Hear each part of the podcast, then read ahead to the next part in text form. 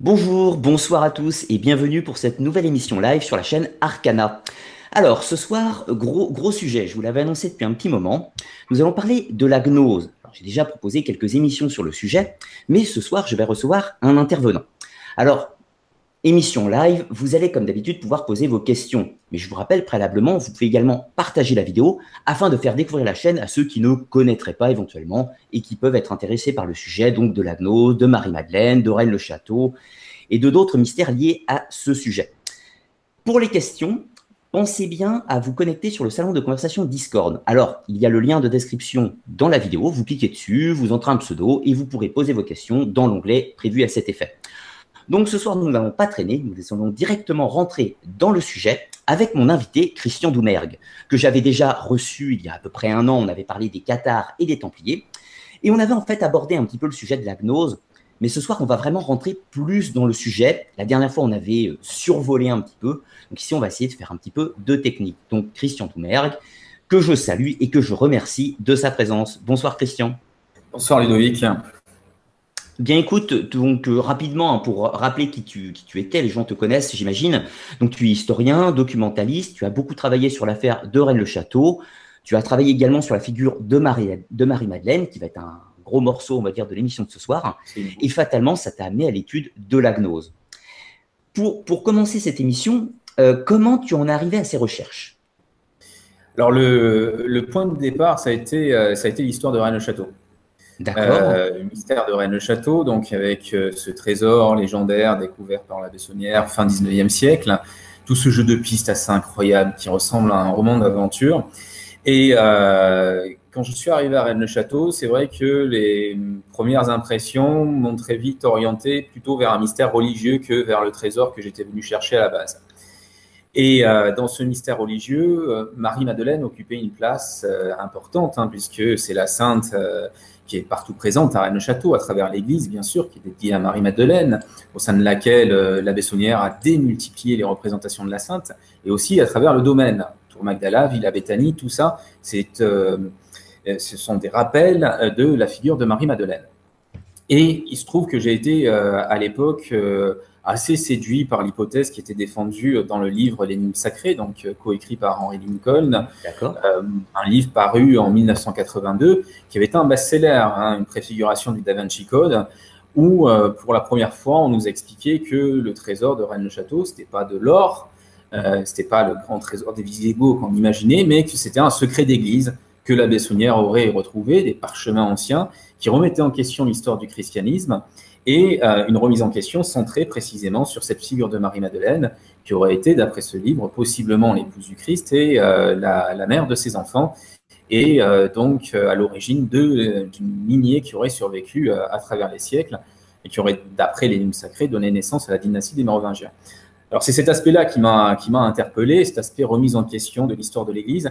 Et il y avait quelque chose dans la, figure de cette sainte hein, que je découvrais à Rennes-le-Château, en fait. Hein, il y avait quelque chose qui m'interpellait fortement. Et euh, au fur et à mesure de mes recherches, en fait, euh, je me suis rendu compte que, euh, évidemment, cette histoire de descendance occulte de Marie-Madeleine, mère des enfants du Christ, était assez saisissante, mais qu'il y avait autre chose de plus saisissant encore dans l'occultation de cette figure de Marie-Madeleine. Et c'est à travers la, volonté de comprendre pourquoi elle avait été occultée que s'est dessinée une autre hypothèse euh, elle n'a pas été occultée pour moi parce qu'elle était la mère des enfants du Christ, mais parce qu'elle a porté un christianisme différent, qu'elle était euh, le, leader d'une autre vision du christianisme.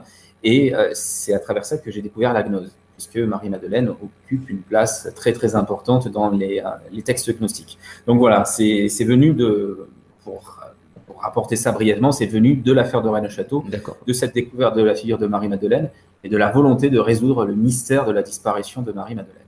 D'accord. Donc oui, je, vois, je vois l'idée. En fait, tu es rentré par une porte et ça t'a mené à d'autres chemins, on va dire. Est-ce que tu peux du coup, euh, Rennes-le-Château, on y reviendra un petit peu plus tard.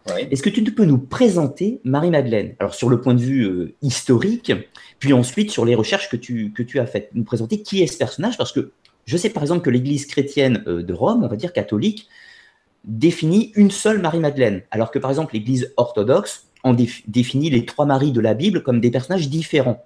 Donc, suivant les églises et suivant les courants, on n'a déjà même pas la même vision historique du personnage. Absolument.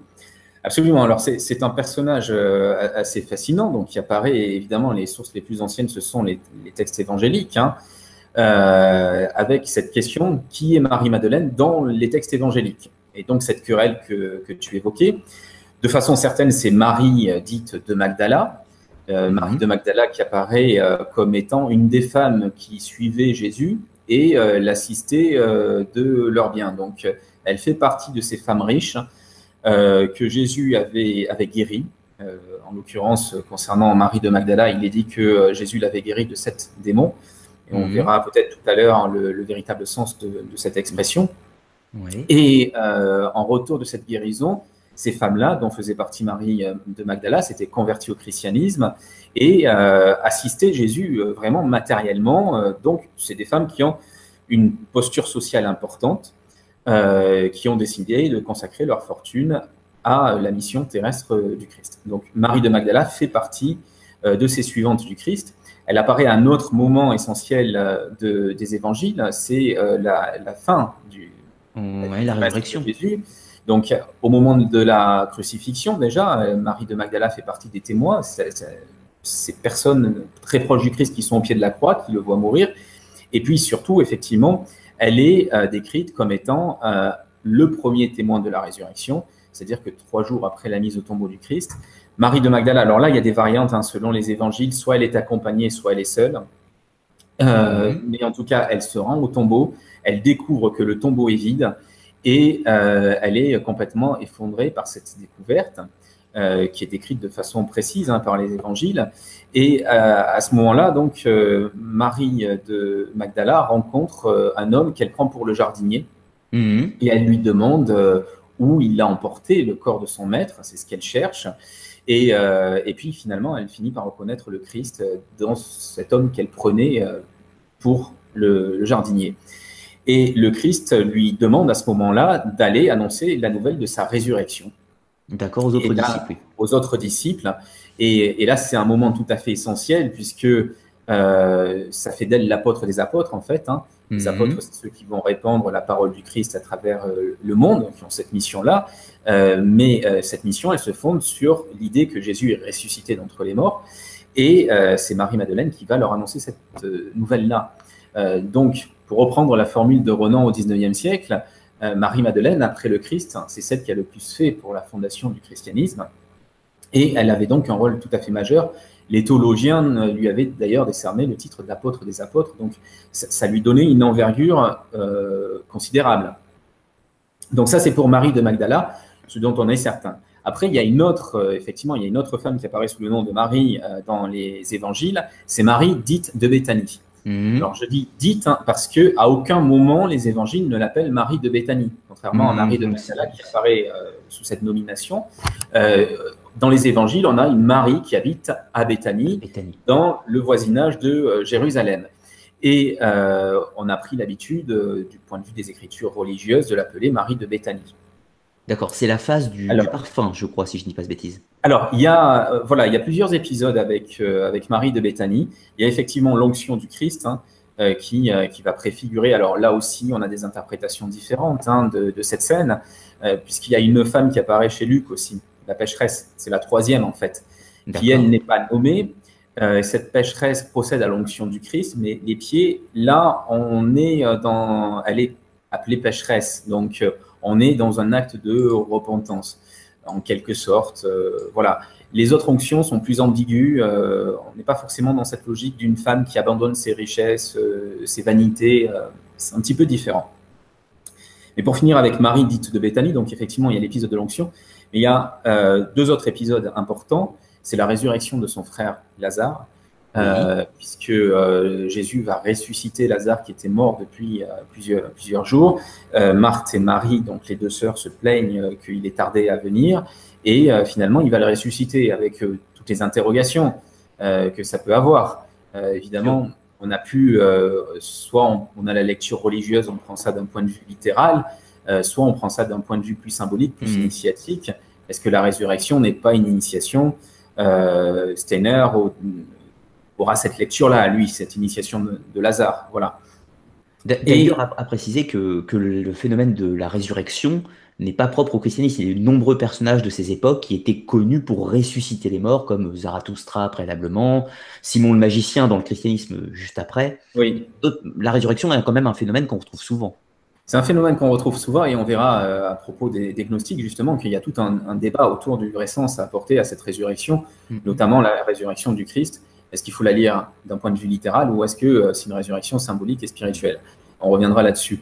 Euh, pour terminer juste avec Marie de Béthanie, il y a un autre épisode très très important dont on ne mesure pas forcément l'ampleur, c'est l'épisode de la meilleure part. Donc cet épisode dit de la meilleure part se passe à Béthanie.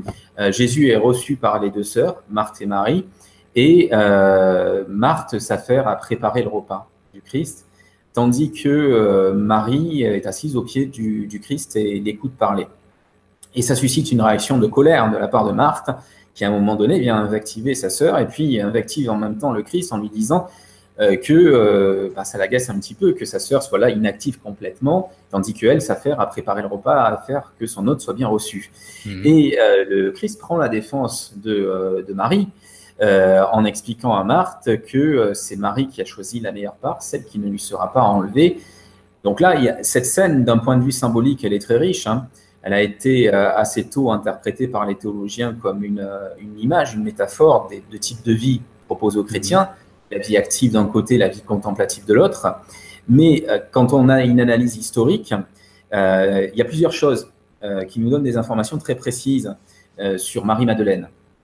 Un premier élément, c'est le fait que le texte nous dit que Marie-Madeleine était assise au pied du Seigneur. Et cette image de la personne assise au pied d'une autre, dans le langage de l'époque, elle a un sens très précis euh, être assis au pied d'eux, ça veut dire être le disciple d'eux. Hmm. Donc, cette scène elle nous dit clairement que Marie-Madeleine, moi je crois à l'identification, à l'unicité des, euh, des Marie.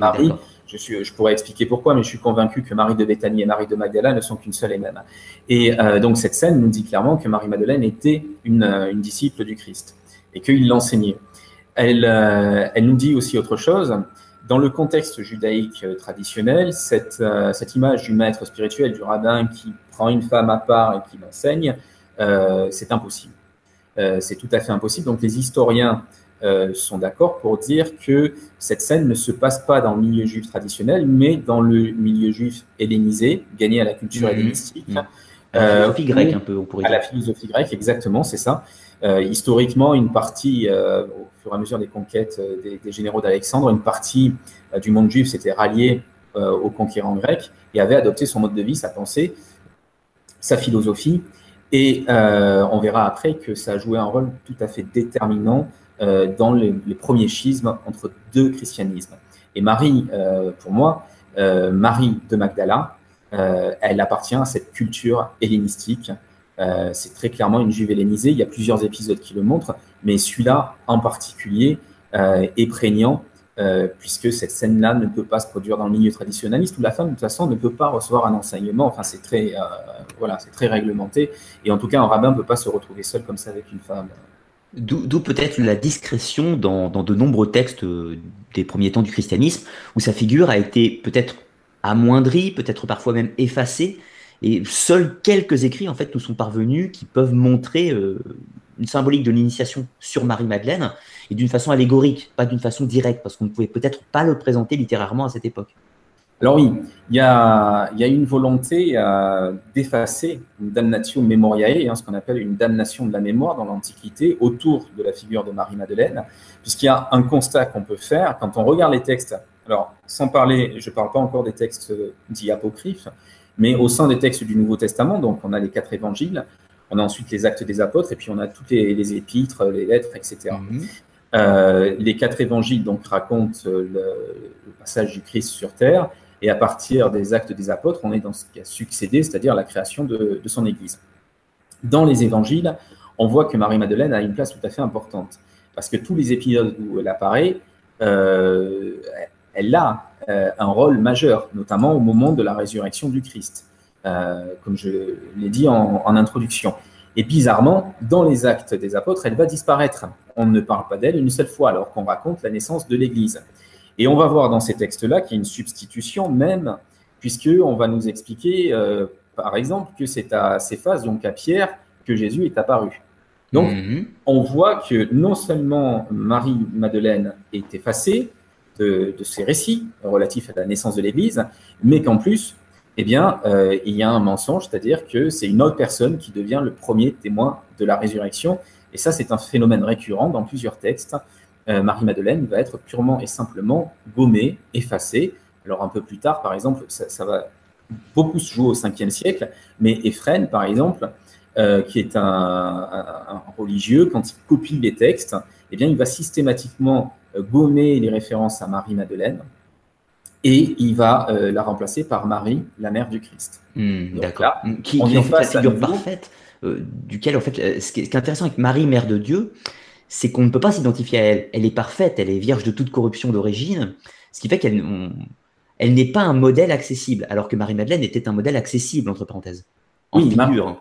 En, figure, moi je conçois Marie-Madeleine comme l'alliance du, ciel et de la terre, c'est-à-dire hmm. que effectivement, dans, la, dans le schéma catholique, c'est une femme tout à fait terrestre, hein, euh, euh, matérialiste même au départ, qui s'élève effectivement vers euh, les réalités supérieures. Donc on a ce cheminement. Marie, c'est la pureté absolue, mais alors ce qui est intéressant, c'est que Marie, elle apparaît plus tardivement. quand on regarde dans les évangiles, Marie n'a pas un rôle positif. C'est elle qui enfante le Christ, évidemment, mais elle n'a pas le, le, rôle majeur que joue Marie-Madeleine dans ces textes-là. La femme la plus éplorée au pied de la croix, c'est encore une fois, c'est Marie-Madeleine, hein, qui, exprime euh, une souffrance absolue.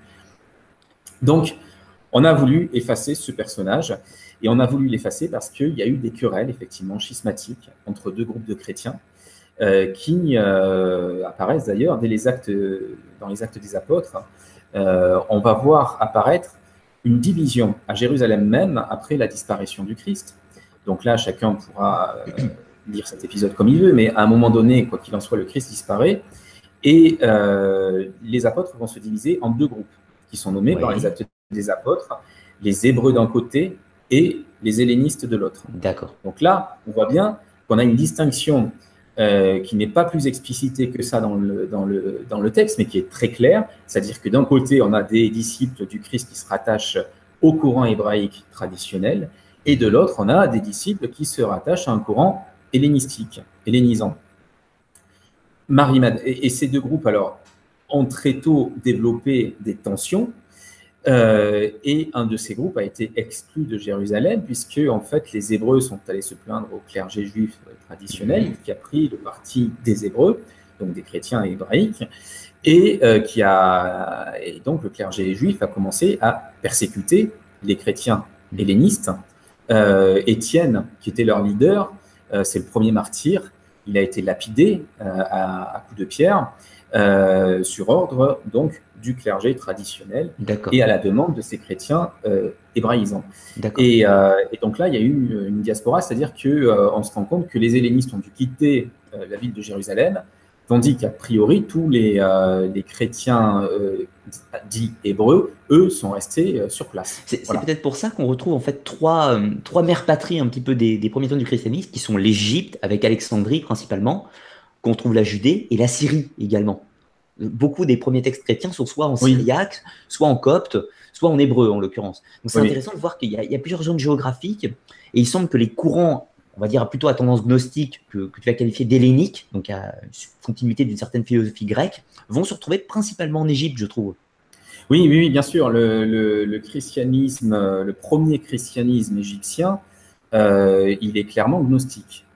Mhm. Euh, euh, si on prend l'exemple d'Alexandrie, par exemple, qui était une cité cosmopolite, enfin tout à fait extraordinaire à l'époque, hein, on, on, savait par les textes que le christianisme était implanté euh, dans les premiers temps euh, du christianisme à Alexandrie, mais on n'en avait pas de traces archéologiques, ce qui posait une énigme.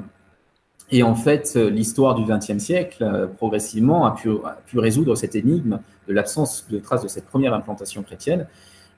C'est tout simplement que ce premier christianisme alexandrin était gnostique, donc hérétique, et quand le christianisme alors catholique, orthodoxe, enfin le christianisme conforme au dogme est arrivé à Alexandrie, une des premières choses, ça a été de détruire toute trace de ce christianisme qui l'avait précédé parce qu'évidemment, il y a le critère, le critère d'ancienneté qui donne une légitimité. S'il y a une autre forme de christianisme plus ancienne qui est arrivée avant, ça veut dire qu'il est vrai, puisqu'il faut bien se remettre dans l'état d'esprit de l'époque. la vérité, c'est l'ancienneté. C'est-à-dire qu'aujourd'hui, on est dans une logique un peu de recherche universitaire où plus c'est récent, plus c'est vrai. Euh, mais il faut bien se dire qu'à l'époque, on pensait exactement l'inverse, que plus c'est plus ancien, plus c'est vrai. Euh, L'histoire, forcément, forge, forge la vérité un petit peu, si on veut. Voilà, c'est ça. Il y, a, cette culture-là. Et c'est pour ça, d'ailleurs, qu'à un moment donné, le christianisme s'est rapproché euh, du, judaïsme traditionnel de l'Ancien Testament, etc., parce que ça lui donnait une légitimité qu'il n'avait pas en tant que phénomène nouveau.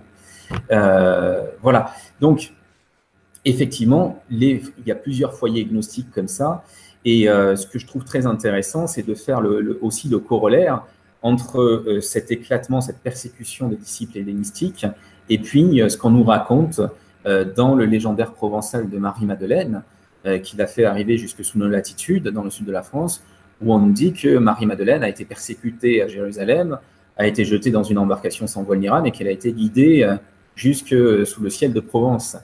Euh, cette histoire, elle a, elle a une, origine, c'est-à-dire que c'est cette persécution des chrétiens euh, hellénistiques, gnostiques, euh, qui fait que Marie-Madeleine a dû fuir cette, cette terre natale pour trouver une autre terre où elle retrouvera autre endroit. Voilà. Mm-hmm. Alors, un élément aussi qui est intéressant dans ces textes provençaux, c'est qu'évidemment, bon, c'est pas le sujet ce soir, mais on remet en question leur origine historique, etc., euh, mhm. l'histoire universitaire, ni l'origine euh, de, ces textes-là. Mais euh, quand on les étudie, on voit bien que leur origine est ancienne. Mhm.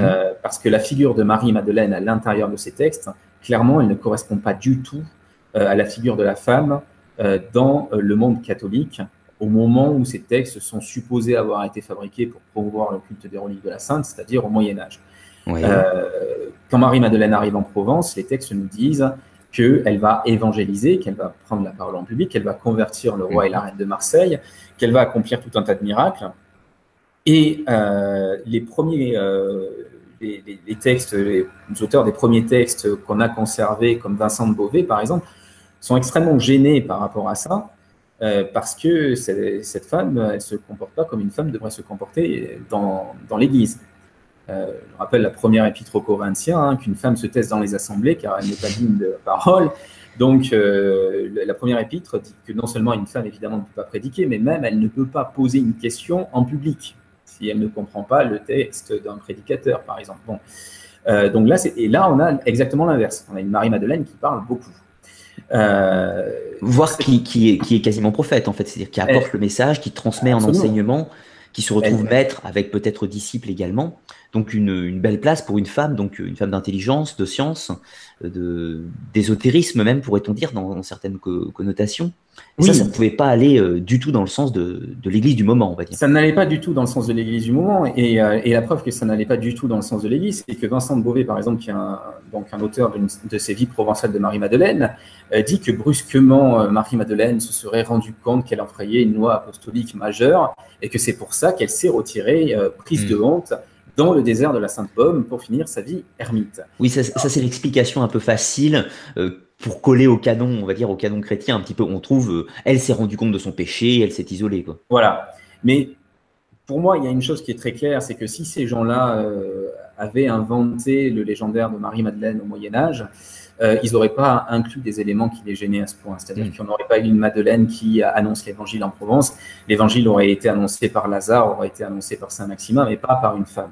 Donc, s'ils ont conservé ce rôle-là, c'est parce que ça faisait partie de vie bien plus ancienne de, Marie-Madeleine et que euh, les, textes fondateurs de ce légendaire provençal, ils remontent bien à une période où la femme euh, était l'égale de l'homme dans l'Église et où elle pouvait enseigner et prédiquer. Et ça, on, a ça dans un christianisme, c'est le christianisme gnostique. D'accord. Euh, voilà. Et alors, un autre élément qui, euh, pour finir avec ces textes provençaux, après on va revenir sur cette place de la femme peut-être. Hein. oui, oui, tout à fait. C'est justement par rapport à ça que je vais poser des questions sur ça, justement. Mais un détail sur ces textes provençaux, c'est que contrairement aux évangiles, ils nous parlent des parents de, Marie-Madeleine. Euh, donc Marie-Madeleine est présentée comme une princesse de sang royal. Son père s'appelle Théophile et sa mère Eucharie. donc Théophile, l'ami de Dieu, Eucharie, la gracieuse. Dans un cas comme dans l'autre, ce sont des prénoms grecs. donc ça confirme l'idée que Marie-Madeleine appartient bien à une, souche hellénisée.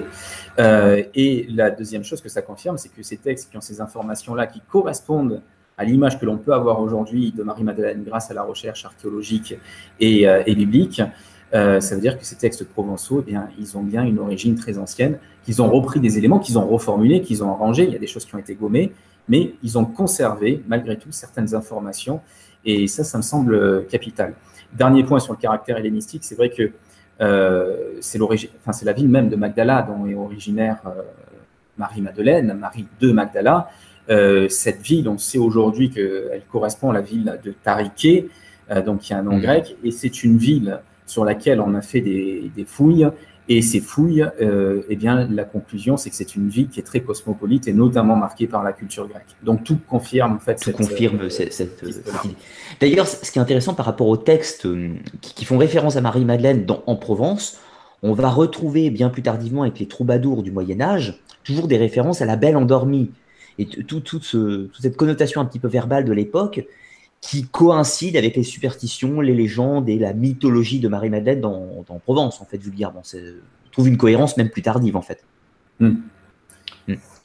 Mais et du coup, du coup pour, pour revenir un petit peu à cette histoire de, des premiers temps de la gnose, quelle est la figure de la femme dans la gnose chrétienne, justement? Quelle est la différence avec la, bah, la femme dans, dans, la religion chrétienne classique? Quel est son rôle? Alors, la, grande différence, c'est que la femme est l'égale de l'homme.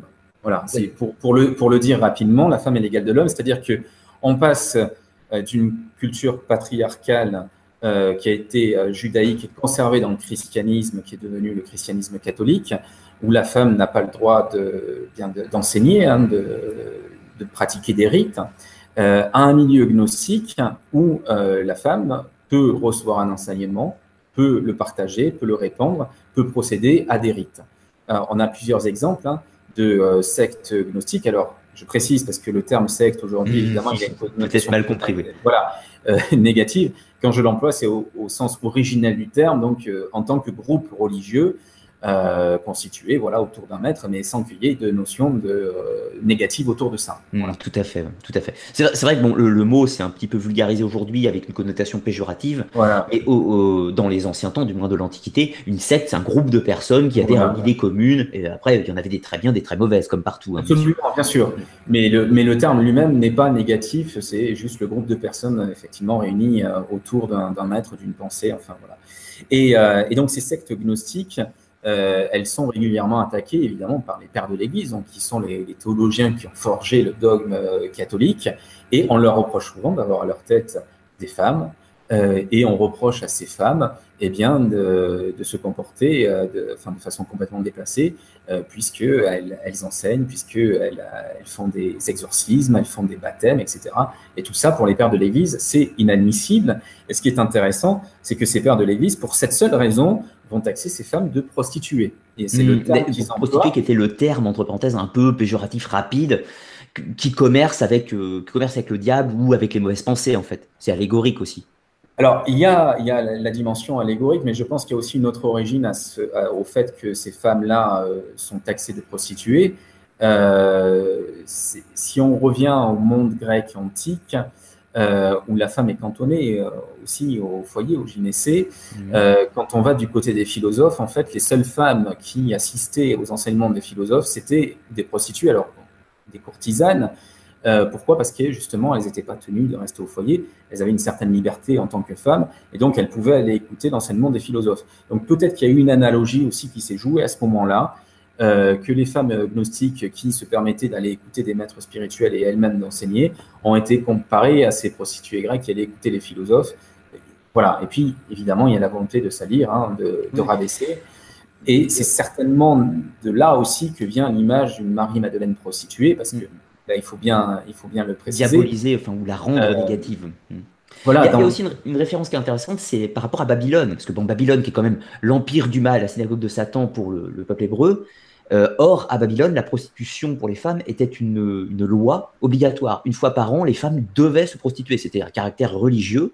Ça peut aussi être une référence à, à Babylone, qui est l'ennemi absolu de, la foi Je sais pas, je, enfin, personnellement, je m'aventurerai peut-être pas sur, euh, sur ce terrain-là. Peut-être, hein, c'est vrai qu'il y a plein de références euh, qu'on a oubliées, mais pour moi, c'est surtout la, la, la, prostituée pour cette logique patriarcale et misogyne. c'est la femme libre. Voilà, c'est mmh. c'est la femme qui n'est pas soumise euh, et, donc, toutes ces femmes gnostiques sont pour cette raison-là taxées de prostituées. C'est, euh, voilà. Euh, mais du coup, Marie-Madeleine a été, dans la tradition catholique, présentée comme une prostituée repentie. Hein. c'est, tout l'imaginaire magdalénien du, catholicisme. il faut préciser que dans les évangiles, dans aucun texte, il n'est dit que Marie-Madeleine était une prostituée. Ça, c'est la légende qui a été forgée autour d'elle après, mais les textes les, les plus historiques n'en parlent pas du tout on dit qu'elle a été guérie par le Christ de sept démons. Et, euh, donc euh, l'Église a brodé là-dessus euh, que effectivement elle était habitée des sept péchés et que donc c'était une femme qui menait une vie absolument affreuse. Mais c'est là qu'on va peut-être rentrer dans, autre chose, c'est que ces sept démons, il faut comprendre que dans la, théologie gnostique, qui hérite en partie d'une théologie juive qui va mhm. exister dans certains groupes, notamment du, côté des Esséniens, euh, mais pas seulement. Tous les livres intertestamentaires, euh, ils font référence d'ailleurs. Les livres intertestamentaires, c'est des livres euh, religieux juifs écrits entre l'Ancien et le Nouveau Testament. Les, les pseudépigraphes, en fait, les apocryphes du judaïsme, vulgairement. C'est ça, exactement. Et, et, dans ces textes-là, on retrouve cette mystique aussi des, sept démons. Mhm. en fait, c'est l'emprise du monde matériel. C'est-à-dire que le, dans la mystique gnostique, le monde matériel a été créé par cet ange. Donc, mhm. voilà. Euh, quand on dit que Marie-Madeleine a été exorcisée de cette démon, ça veut tout simplement dire qu'elle est sortie de ce monde, en fait, qu'elle est devenue mhm. une femme de nature complètement spirituelle, qu'elle s'est émancipée de l'emprise de la matière, mais ça ne veut pas dire qu'elle avait une vie dissolue, comme euh, l'a dit plus tard l'Église. Du coup, on pourrait éventuellement, alors là, une hypothèse bien sûr, on pourrait voir les sept démons comme sept paliers, par exemple, sept degrés d'initiation en gros, elle est libérée des sept démons, elle a atteint la, maîtrise, si je puis dire, de sa quête, par exemple. Absolument. C'est intéressant comme, idée, parce que en fait, 7, c'est un chiffre très important qu'on retrouve dans le culte de Mitra, qu'on retrouve euh, bah, en franc-maçonnerie dans le rite français, euh, que l'on retrouve dans, certaines sociétés mystères euh, égyptiennes également. 7, c'est un chiffre très important dans les, dans les sociétés initiatiques. Oui, et, ça, correspond à ce qu'on sait, cette idée de libération que tu évoquais, ça correspond tout à fait à ce qu'on sait de Marie-Madeleine par les textes gnostiques. Euh, parce que là, on rentre euh, pour le coup dans une autre perception du personnage. Donc, comme je disais, quand on veut faire une enquête historique sur elle, on a les évangiles canoniques intégrés au Nouveau Testament. Et à côté de ça, on a tout un tas de textes qu'on appelle apocryphes, qui ne sont pas reconnus par l'Église, qui sont euh, condamnés par elle, mais qui nous présentent une autre version de l'histoire. Euh, une brève, brève histoire de ces textes hein, parce que dans la, enfin, pour notre redécouverte de la pensée gnostique, mhm. c'est tout à fait essentiel, c'est des textes qui ont été condamnés par l'Église. Donc, à ce titre-là, dans les premiers siècles, ils ont été massivement détruits. Heureusement, certains exemplaires ont été cachés, ont été mis à, mis à l'abri, notamment en Égypte. Et c'est en Égypte qu'à partir du XVIIIe siècle, on a commencé à retrouver ici et là certains de ces écrits euh, qui ont été sauvés parce qu'ils ont été cachés, par exemple, dans des jars, dans le désert, dans la tombe d'un moine, etc. Donc, mhm. différentes caches. Euh, au 18e, on retrouve Pistis Sophia, qui est un texte gnostique tout à fait fondamental, qui est conservé au British Museum, oui. euh, où Marie-Madeleine a un rôle absolument majeur. Et puis, euh, fin 19e siècle, au Caire, on va retrouver l'évangile de Marie, Marie-Madeleine, oui, euh, qui va être acheté dans les années 1890 par le, musée de, Berlin, où il est toujours conservé. Et puis, à Nag Hammadi, en Égypte, on va retrouver euh, tout un tas de codex en 1945 qui sont enterrés dans des jars, qui sont retrouvés par des paysans, on ne sait pas trop dans quelles circonstances. Pourquoi oui, ils ont, été découpés, etc. Certains, malheureusement, ont été brûlés, très, très, revendus comme combustible. Mais euh, ils ont été sauvés par un prêtre. Et euh, c'est grâce à, cette découverte qu'on a aujourd'hui une bibliothèque gnostique qui avait été mise à l'abri sans doute par des moines dans le désert. Et euh, ces textes-là nous présentent une autre version de l'histoire du christianisme. Mm-hmm. si on prend l'évangile de Marie, dans ce texte-là, Marie-Madeleine joue un rôle majeur. C'est un texte qui, comme la plupart des écrits gnostiques d'ailleurs, se passe après la résurrection du Christ. Et euh, il commence par un dialogue entre Jésus et ses disciples, et puis euh, Jésus finit par leur dire qu'il faut qu'ils aillent répandre maintenant sa parole. Ce qui est assez logique, tu, me permettras de, rajouter un petit élément, mais les évangiles, même les canoniques, de toute façon, ont été écrits plusieurs années après la mort supposée du Christ. C'est-à-dire, on, on, dit au plus tôt entre 40 et 60 après Jésus-Christ, et euh, par exemple, pour l'évangile de, Jean, on parle de 100, de, enfin de 80, 100, 120 parfois. Mhm. Donc les dates des textes sont forcément postérieures à la mort du Christ, et les évangiles apocryphes ne font pas exception à la règle. Oui, mais la grande différence, c'est pas, pas tant au niveau de la datation, c'est que les, évangiles du Nouveau Testament vont raconter la vie du, Christ, de sa naissance, en gros, jusqu'à sa mort et à sa résurrection, et vont s'arrêter juste après sa résurrection en disant bien qu'il s'est passé d'ailleurs des tas de choses après, mais qu'on ne raconte pas, hein, c'est dit dans les évangiles. Et les évangiles gnostiques, souvent, commencent là euh, où s'arrêtaient les évangiles euh, du Nouveau Testament, c'est-à-dire qu'ils commencent à la résurrection du Christ et ils racontent ce qui s'est passé après, c'est-à-dire les révélations que le Christ a, délivrées à ses disciples à ce moment-là. Euh, et c'est surtout centré sur certains disciples d'ailleurs, donc, euh, il y a l'évangile de Thomas, qui est centré sur l'enseignement reçu par Thomas. Il y a l'évangile de Philippe, qui est un texte tout à fait extraordinaire, centré sur la figure de Philippe. Il y a l'évangile de Marie, donc Marie-Madeleine, euh, qui est centré sur la figure de Marie-Madeleine.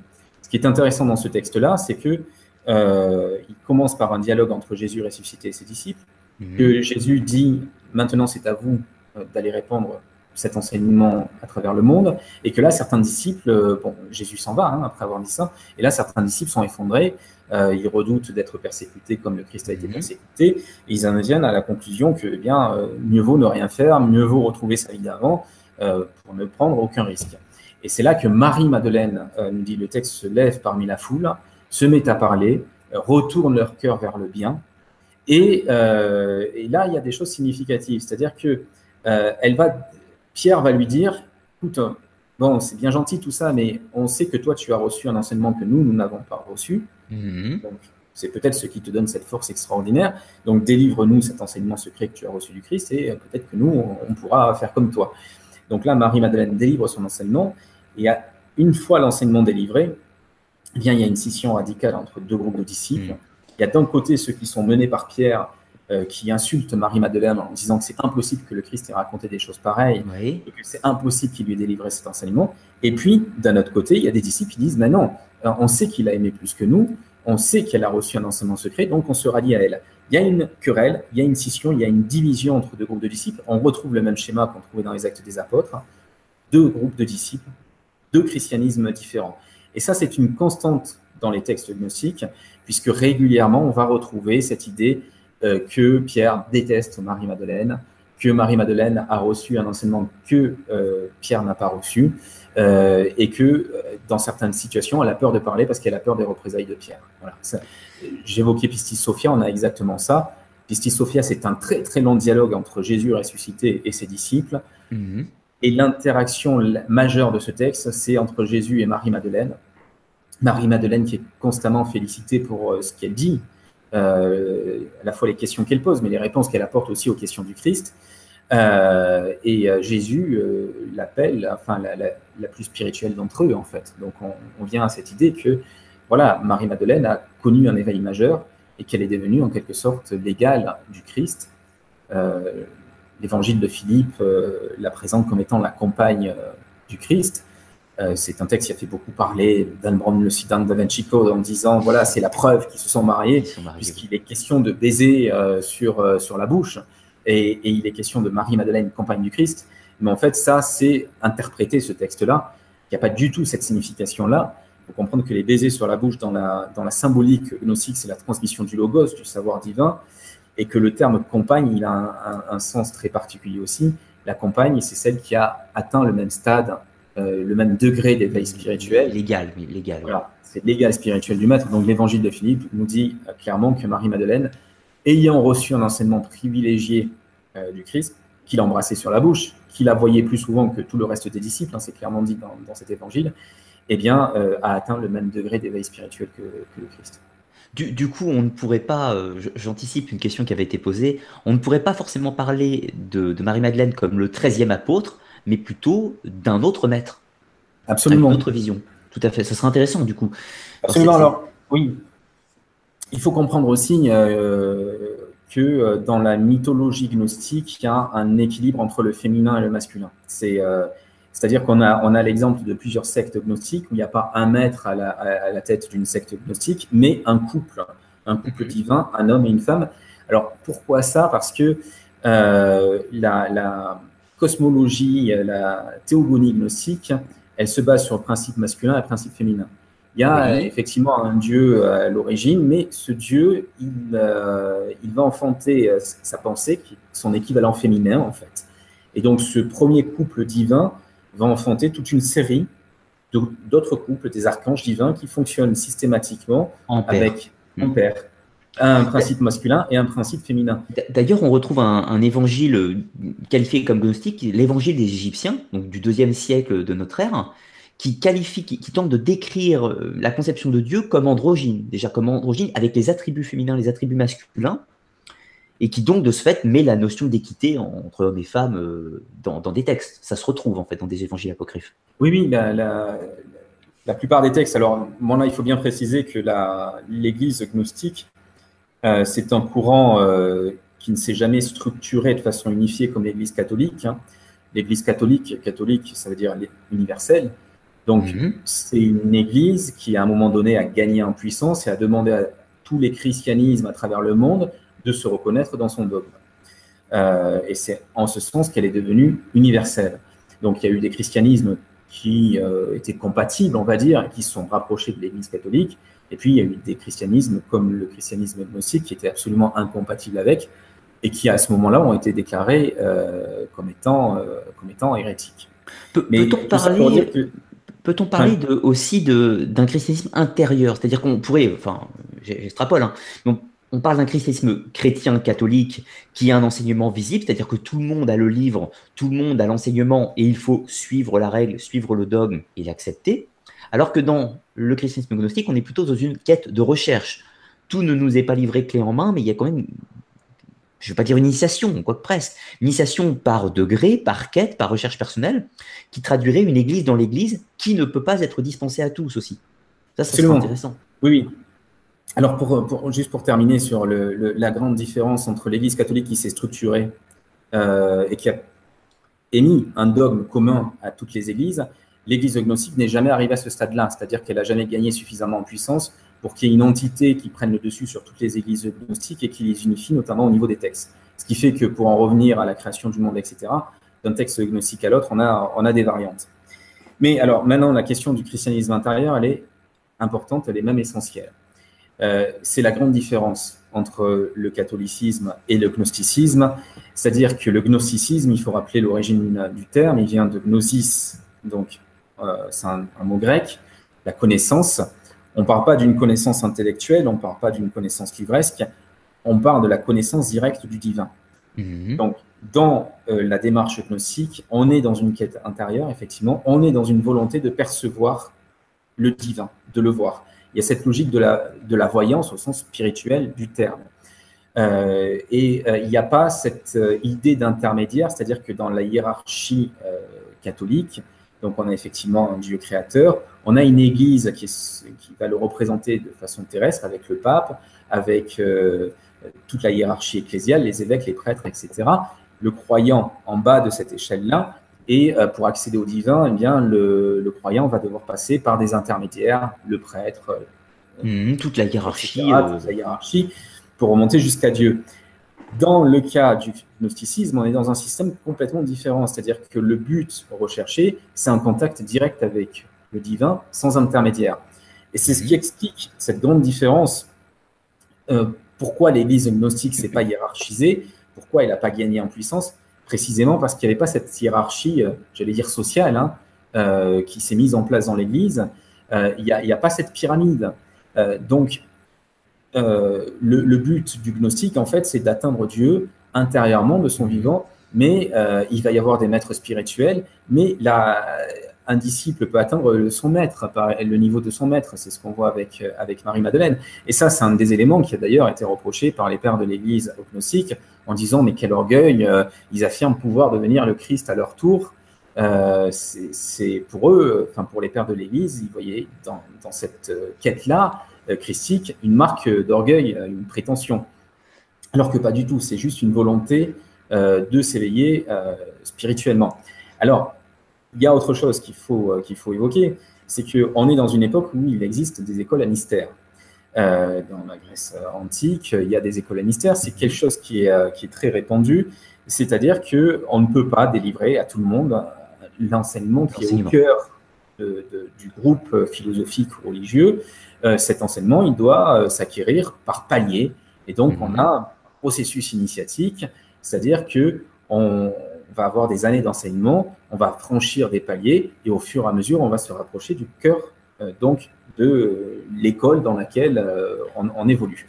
Ça, ce sont les écoles à mystère. Pour ma part, je considère que le christianisme originel, c'est ça. C'est-à-dire que mhm. Jésus a repris euh, ce système-là. De toute façon, c'est très clair. Là aussi, c'est même pas la peine d'aller du côté des écrits gnostiques où c'est clairement dit. Quand on va du côté des, évangiles, il y a la question des paraboles qui se posent. Mhm.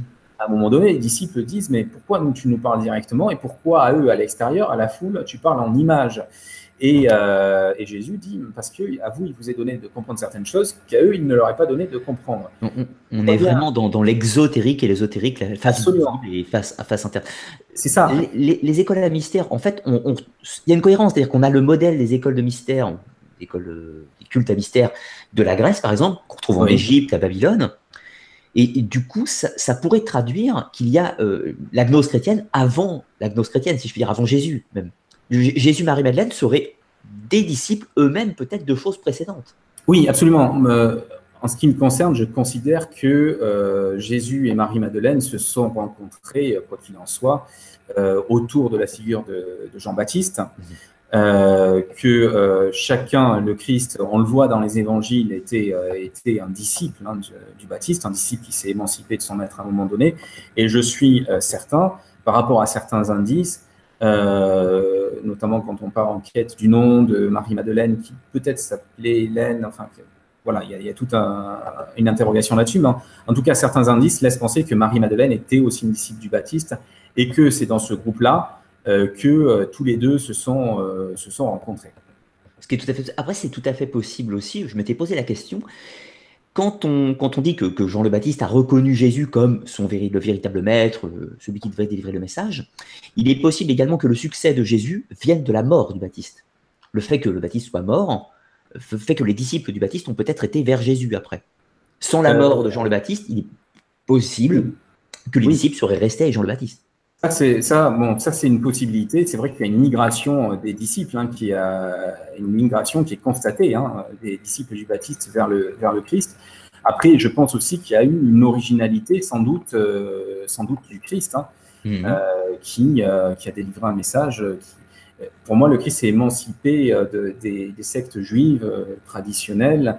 Là, peut-être justement par son passage durant son enfance en Égypte, apporter, apporter autre chose. Mhm. voilà. on était parti sur l'enseignement secret. Oui. Il y a une chose qui est importante, à dire, c'est que dans la première Église, euh, y compris l'Église romaine hein, des, premiers temps, cette notion d'enseignement secret existait. Euh, il était dit, euh, reconnu par certains des premiers pères de l'Église, que Jésus avait délivré un enseignement particulier à certains de ses disciples et que cela avait donné lieu à des livres qu'on appelait les apocryphes. Les apocryphes, mhm. ce sont les écrits cachés. et ces apocryphes étaient circulés au sein même de, de, ces premières communautés chrétiennes romaines. Qu'est-ce qui s'est passé? C'est qu'à un moment donné, l'Église s'est mise en concurrence avec les groupes gnostiques. Mhm. Et les groupes gnostiques, euh, quel était leur discours? Leur discours reposait sur cette notion d'enseignement secret. Euh, ils expliquaient que Jésus avait délivré un message public, qu'il avait délivré un message à certains de ses disciples, et qu'à d'autres, il avait délivré un autre enseignement secret, dont ces groupes-là gnostiques avaient hérité, et ça leur donnait une légitimité. Euh, toute leur rhétorique par rapport à l'Église, qui voyait l'œuvre de Satan, était basée sur cette notion d'enseignement secret, de transmission d'écrits secrets.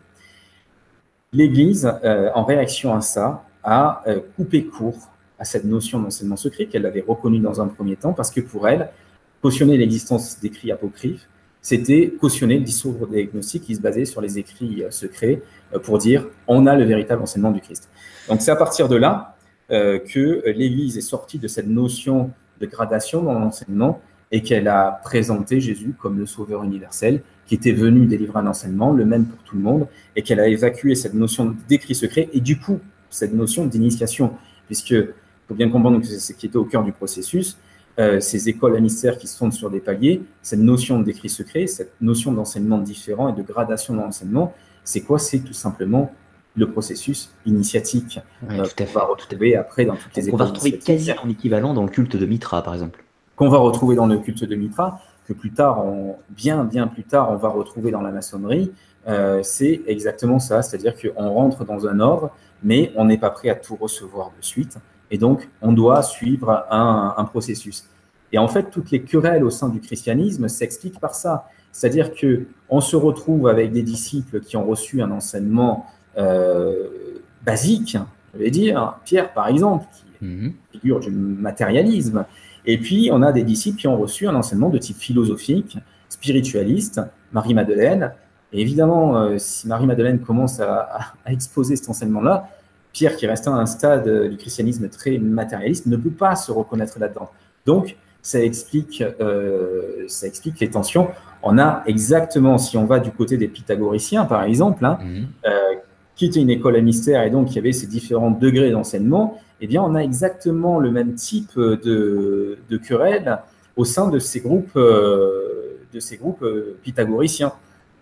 Et, donc ça, je trouve ça très, très intéressant parce que, alors, il y avait chez les pythagoriciens, il y, avait différents, différents stades. Hein. Il y avait les néophytes, donc c'était c'était trois ans, donc ils devaient faire, vœu de silence. Là, on est dans un schéma très maçonnique, hein, d'ailleurs. Hein.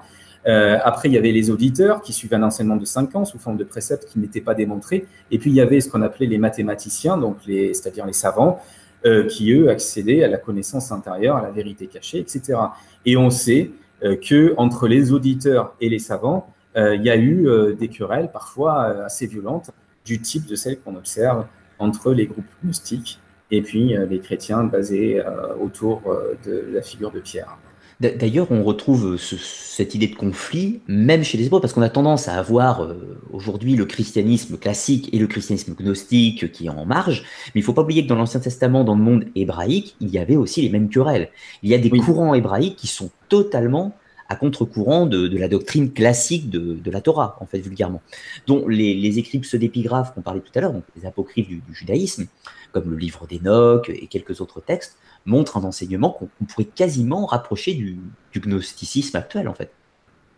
Oui, il y a des racines profondes. Ce qu'on observe, de toute façon, euh, j'allais dire, dans toutes les religions et à, toutes les époques, euh, c'est un, combat entre une euh, variante sociale de la religion, c'est-à-dire c'est on prend un, prétexte spirituel pour créer un outil de régulation euh, sociale qui va permettre de réguler euh, la, vie humaine et ou de, de s'imposer d'ailleurs, ou d'endoctriner, ou de, prendre le pouvoir.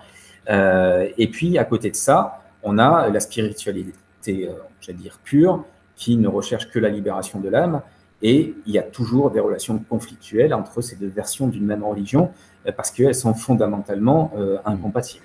Et, comme tu l'as très bien expliqué, il est évident que la religion visible, c'est-à-dire qui ne possède que le premier degré de lecture, le degré, euh, on va dire, d'entrée seulement, ne peut fatalement pas comprendre l'autre, puisqu'il n'a pas reçu euh, l'enseignement secret.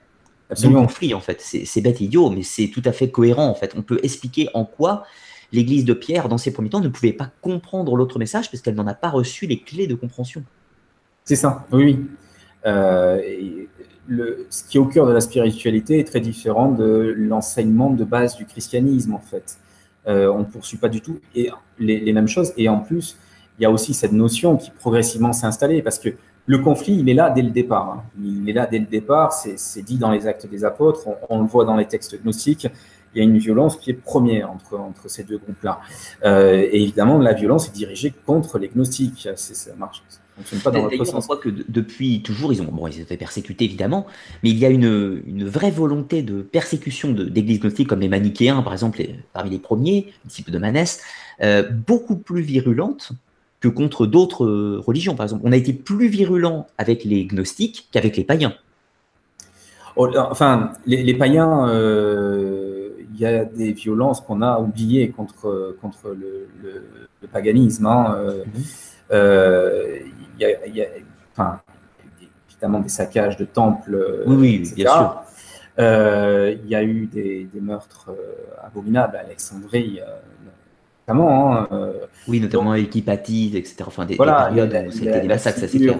la figure d'Hypatie, donc une philosophe païenne qui va être embarquée par des moines chrétiens qui va être roué de coups, mise à mort, brûlé, démembré. Enfin, c'est quelque chose, le, meurtre d'Hypatie, c'est absolument atroce. Donc, il y a eu cette violence-là du christianisme aussi contre le paganisme. Et alors, euh, c'est vrai que les répressions massives ont été dirigées euh, contre les gnostiques à travers, euh, à travers les siècles, hein, puisque on a évoqué le catharisme, c'est exactement le même processus. Le catharisme, c'est une résurgence de la gnose dans le Moyen Âge chrétien. Mm. alors pourquoi, pourquoi ça? On, on, voit comment ça naît dans l'Antiquité. C'est-à-dire que à un moment donné, il va y avoir une alliance entre le pouvoir civil et le christianisme qui se marie le mieux dans le pouvoir civil. Mhm. On a le grand, le, grand mythe hein, de Constantin, l'empereur romain, euh, qui va faire du christianisme la religion d'État, qui va l'officialiser, euh, qui euh, va baser ça sur une vision qu'il aurait eue avant la bataille du pont de Milvius, donc la croix qui lui apparaît dans le ciel, par ce signe tu vaincras, donc il se convertit au christianisme, il vint et le christianisme revient religion d'État. Donc là, ça c'est la fable.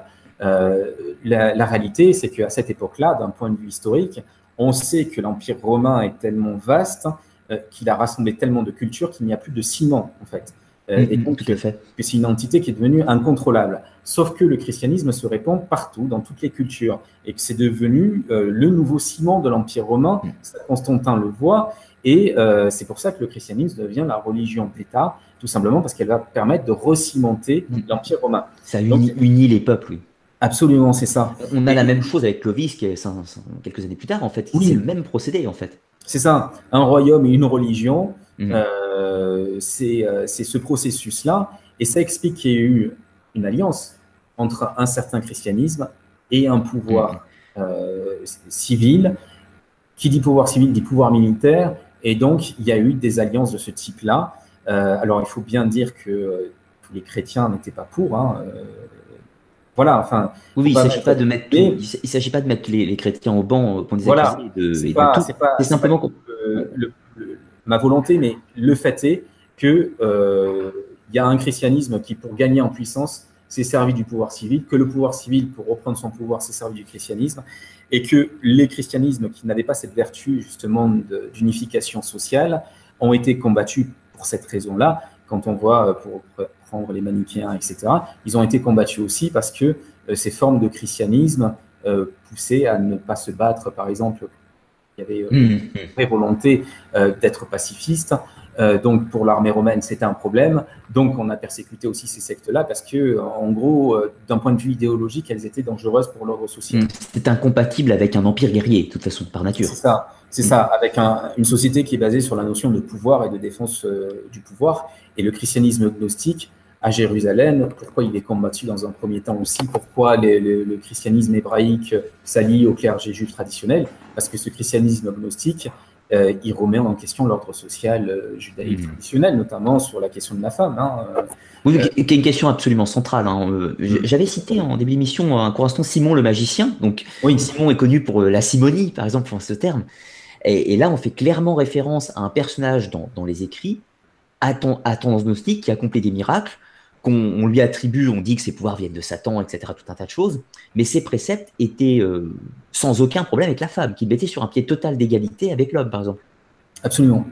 Absolument. Et ça, c'est une constante hein, dans ces, dans ces groupes-là. Alors, Simon, qui, passe pour être le, fondateur de, euh, de la gnose, hein, d'ailleurs, hein, c'est lui qui est présenté comme le premier gnostique par les, hérésiologues euh, chrétiens.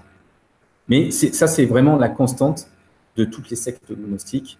Euh, c'est cette différence sur le, statut de, la femme. Il y a un certain nombre de, de constantes hein, comme ça. Euh, ça, on va dire, c'est de l'ordre des relations, des relations humaines, hein, mais qui reflètent une réalité spirituelle. Mais l'autre constante, évidemment, c'est la recherche de l'éveil intérieur. Et alors, c'est ça qui est intéressant aussi, c'est que je l'ai un petit peu évoqué tout à l'heure quand j'ai parlé de la résurrection du, Christ, mhm. c'est qu'on est dans deux logiques là euh, complètement différentes. Euh, pour le christianisme catholique, euh, Jésus est mort, il est ressuscité dans son corps, et donc après il y a eu l'ascension à un moment donné, et le corps du Christ a disparu de, de la sphère terrestre. pour les gnostiques, pas pour tous, mais pour certains, c'est pas du tout ça. Euh, il y a des textes gnostiques euh, qui euh, expliquent ceux qui affirment que Jésus est mort puis ressuscité se trompent. En fait, il est ressuscité et puis il est mmh. mort. Mmh, tout à fait. Et, alors pourquoi ce sens-là? Parce que le mot résurrection, il n'a pas du tout le sens d'une résurrection matérielle du corps mort qui revient à la vie.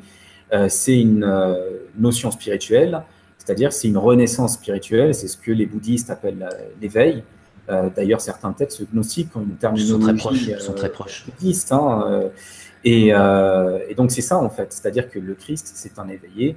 La résurrection du Christ, c'est pas une résurrection charnelle, c'est un réveil de l'âme qui lui donne une autre perception du monde dans lequel il vit qui lui permet de percevoir la réalité invisible et divine du monde. C'est d'ailleurs très intéressant ce que tu dis, même si ça touchera un autre sujet, malheureusement pas le temps de développer, la notion entre réveil et éveil. Parce que réveil, ça renvoie à la théorie quasi de la réincarnation qu'on retrouve dans certains textes gnostiques, alors que éveil n'y renvoie pas forcément, mais éveil un autre état de conscience, etc. Tout ça. Hmm. La, gnose pourrait se résumer en fait entre la liberté individuelle à cet éveil, sans intermédiaire, l'accès à la connaissance, au mystère, etc. Tout ça, sans dogme préétabli en fait, la recherche.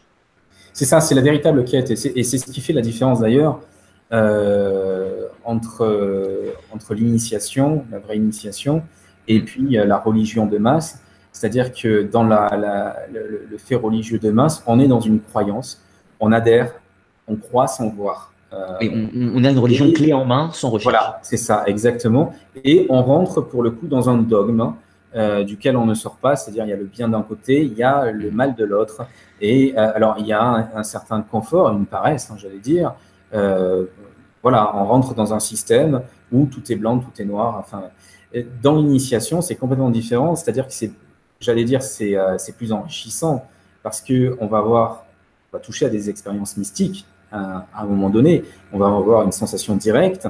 Mais évidemment, le fait qu'il n'y ait pas de croyance, qu'il n'y ait pas de dogme, ça veut dire qu'on peut marcher sur un fil tendu. Mm-hmm. Euh, ça veut dire que par moment, il faut accepter de traverser ce que Jean de la Croix appelait la nuit obscure. C'est-à-dire qu'on peut perdre de vue le divin euh, on peut, euh, ça c'est la formule alchimique, un vitriol, on peut euh, rentrer dans les profondeurs des ténèbres, hein, de, la, de terre, et traverser un labyrinthe difficile à traverser, mais retrouver la flamme à un moment donné.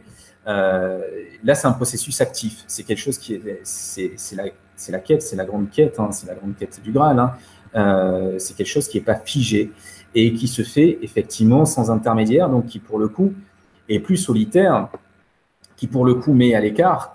Euh, les gnostiques d'ailleurs, euh, les gnostiques, euh, il faut bien comprendre que c'est les pères de l'Église qui les appelaient les gnostiques. Eux-mêmes mmh, ne s'appelaient pas gnostiques. Hein.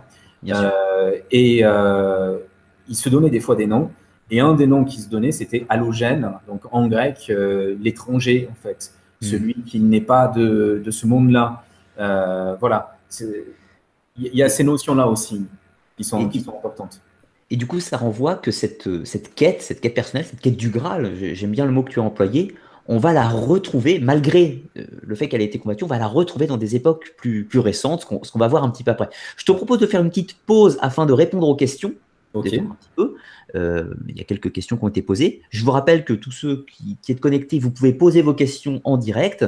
Pour cela, il faut vous connecter au salon de conversation Discord, dont le lien se trouve dans la description de la vidéo. Il y a marqué chat les arcanistes. Vous cliquez dessus et vous pourrez poser vos questions. Alors, que nous a-t-on demandé ce soir? Alors, Jean-Noël nous demande euh, Marie-Madeleine viendrait-elle de la ville de Migdal en Israël? Alors, oui, euh, enfin, c'est Migdal, c'est Tariké, il y a eu plusieurs noms, c'est-à-dire que Tariké est le nom grec, oui. Migdal est le nom, euh, le nom hébraïque. Alors, du coup, il y a quelques questions où tu as déjà répondu au cours de la soirée, notamment celle-là. Donc, Jésus a privilégié cette femme alors qu'il a dû faire un exorciste sur elle des sept démons. Donc, ça, on en a parlé un petit peu. Doit-elle être considérée comme un apôtre? Tu en as parlé aussi. Alors, question intéressante. La gnose est-elle une religion ou une croyance? Alors pour moi, c'est pas. D'après toi. Hein. Oui, oui, c'est un, mouvement. Euh, j'allais dire, c'est plus une philosophie spiritualiste. Hein. Euh, on peut considérer que c'est euh, une religion dans le sens étymologique. Hein, relier, relier, ça nous relie à quelque chose qui est supérieur à nous. Donc dans ce sens-là, c'est une religion. C'est pas une croyance dans la. Il y a un système de croyance gnostique. Enfin, il faut quand même être clair. Mm-hmm.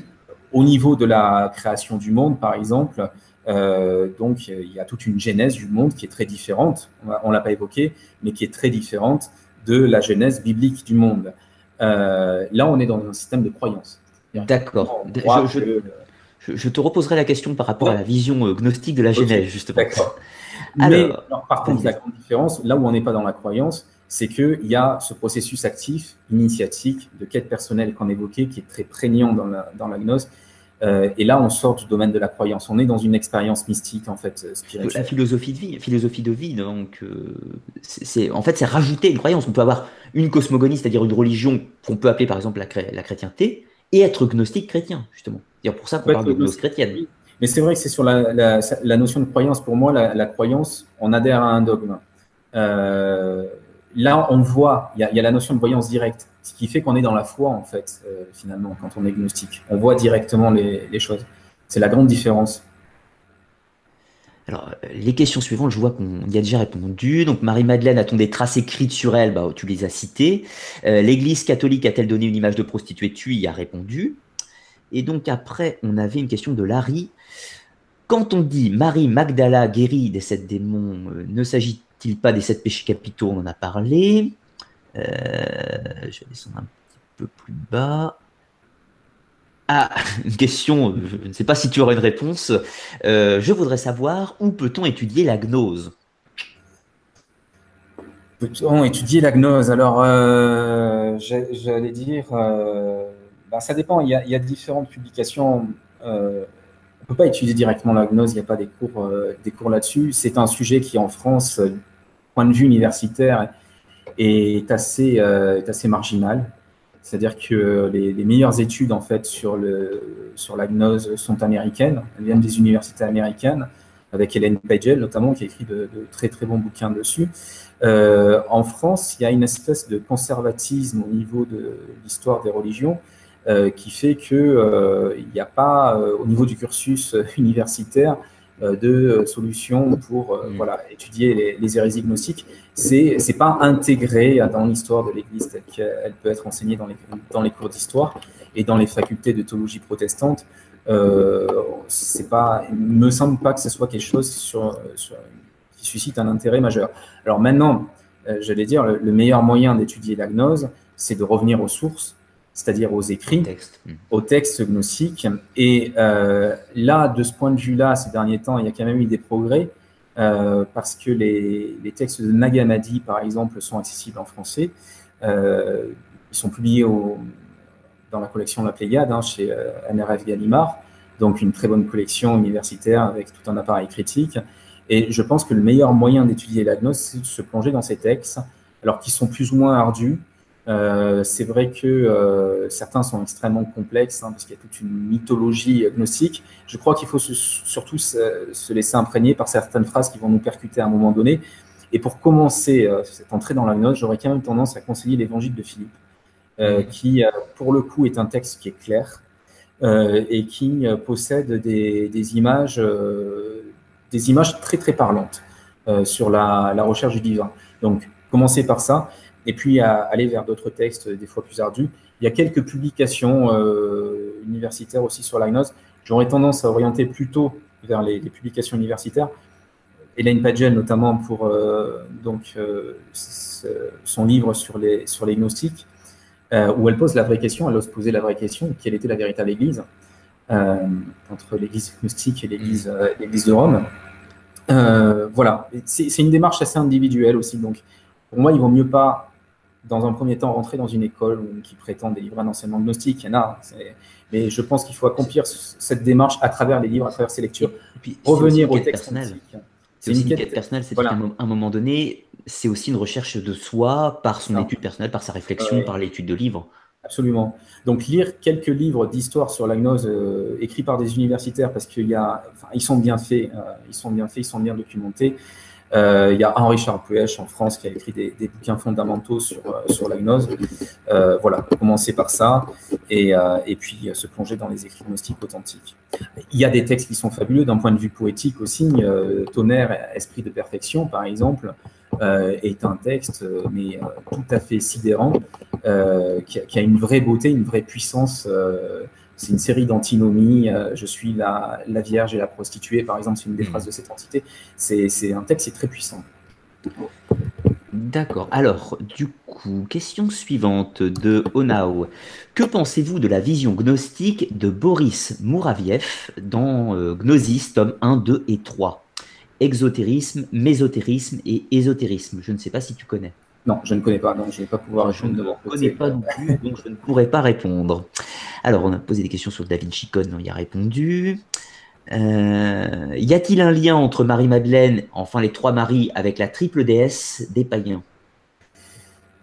Alors, euh, les trois Maries, je ne vois pas, moi, de lien entre, entre euh, la, triple déesse et. c'est vrai que, bon, il y a eu des interprétations.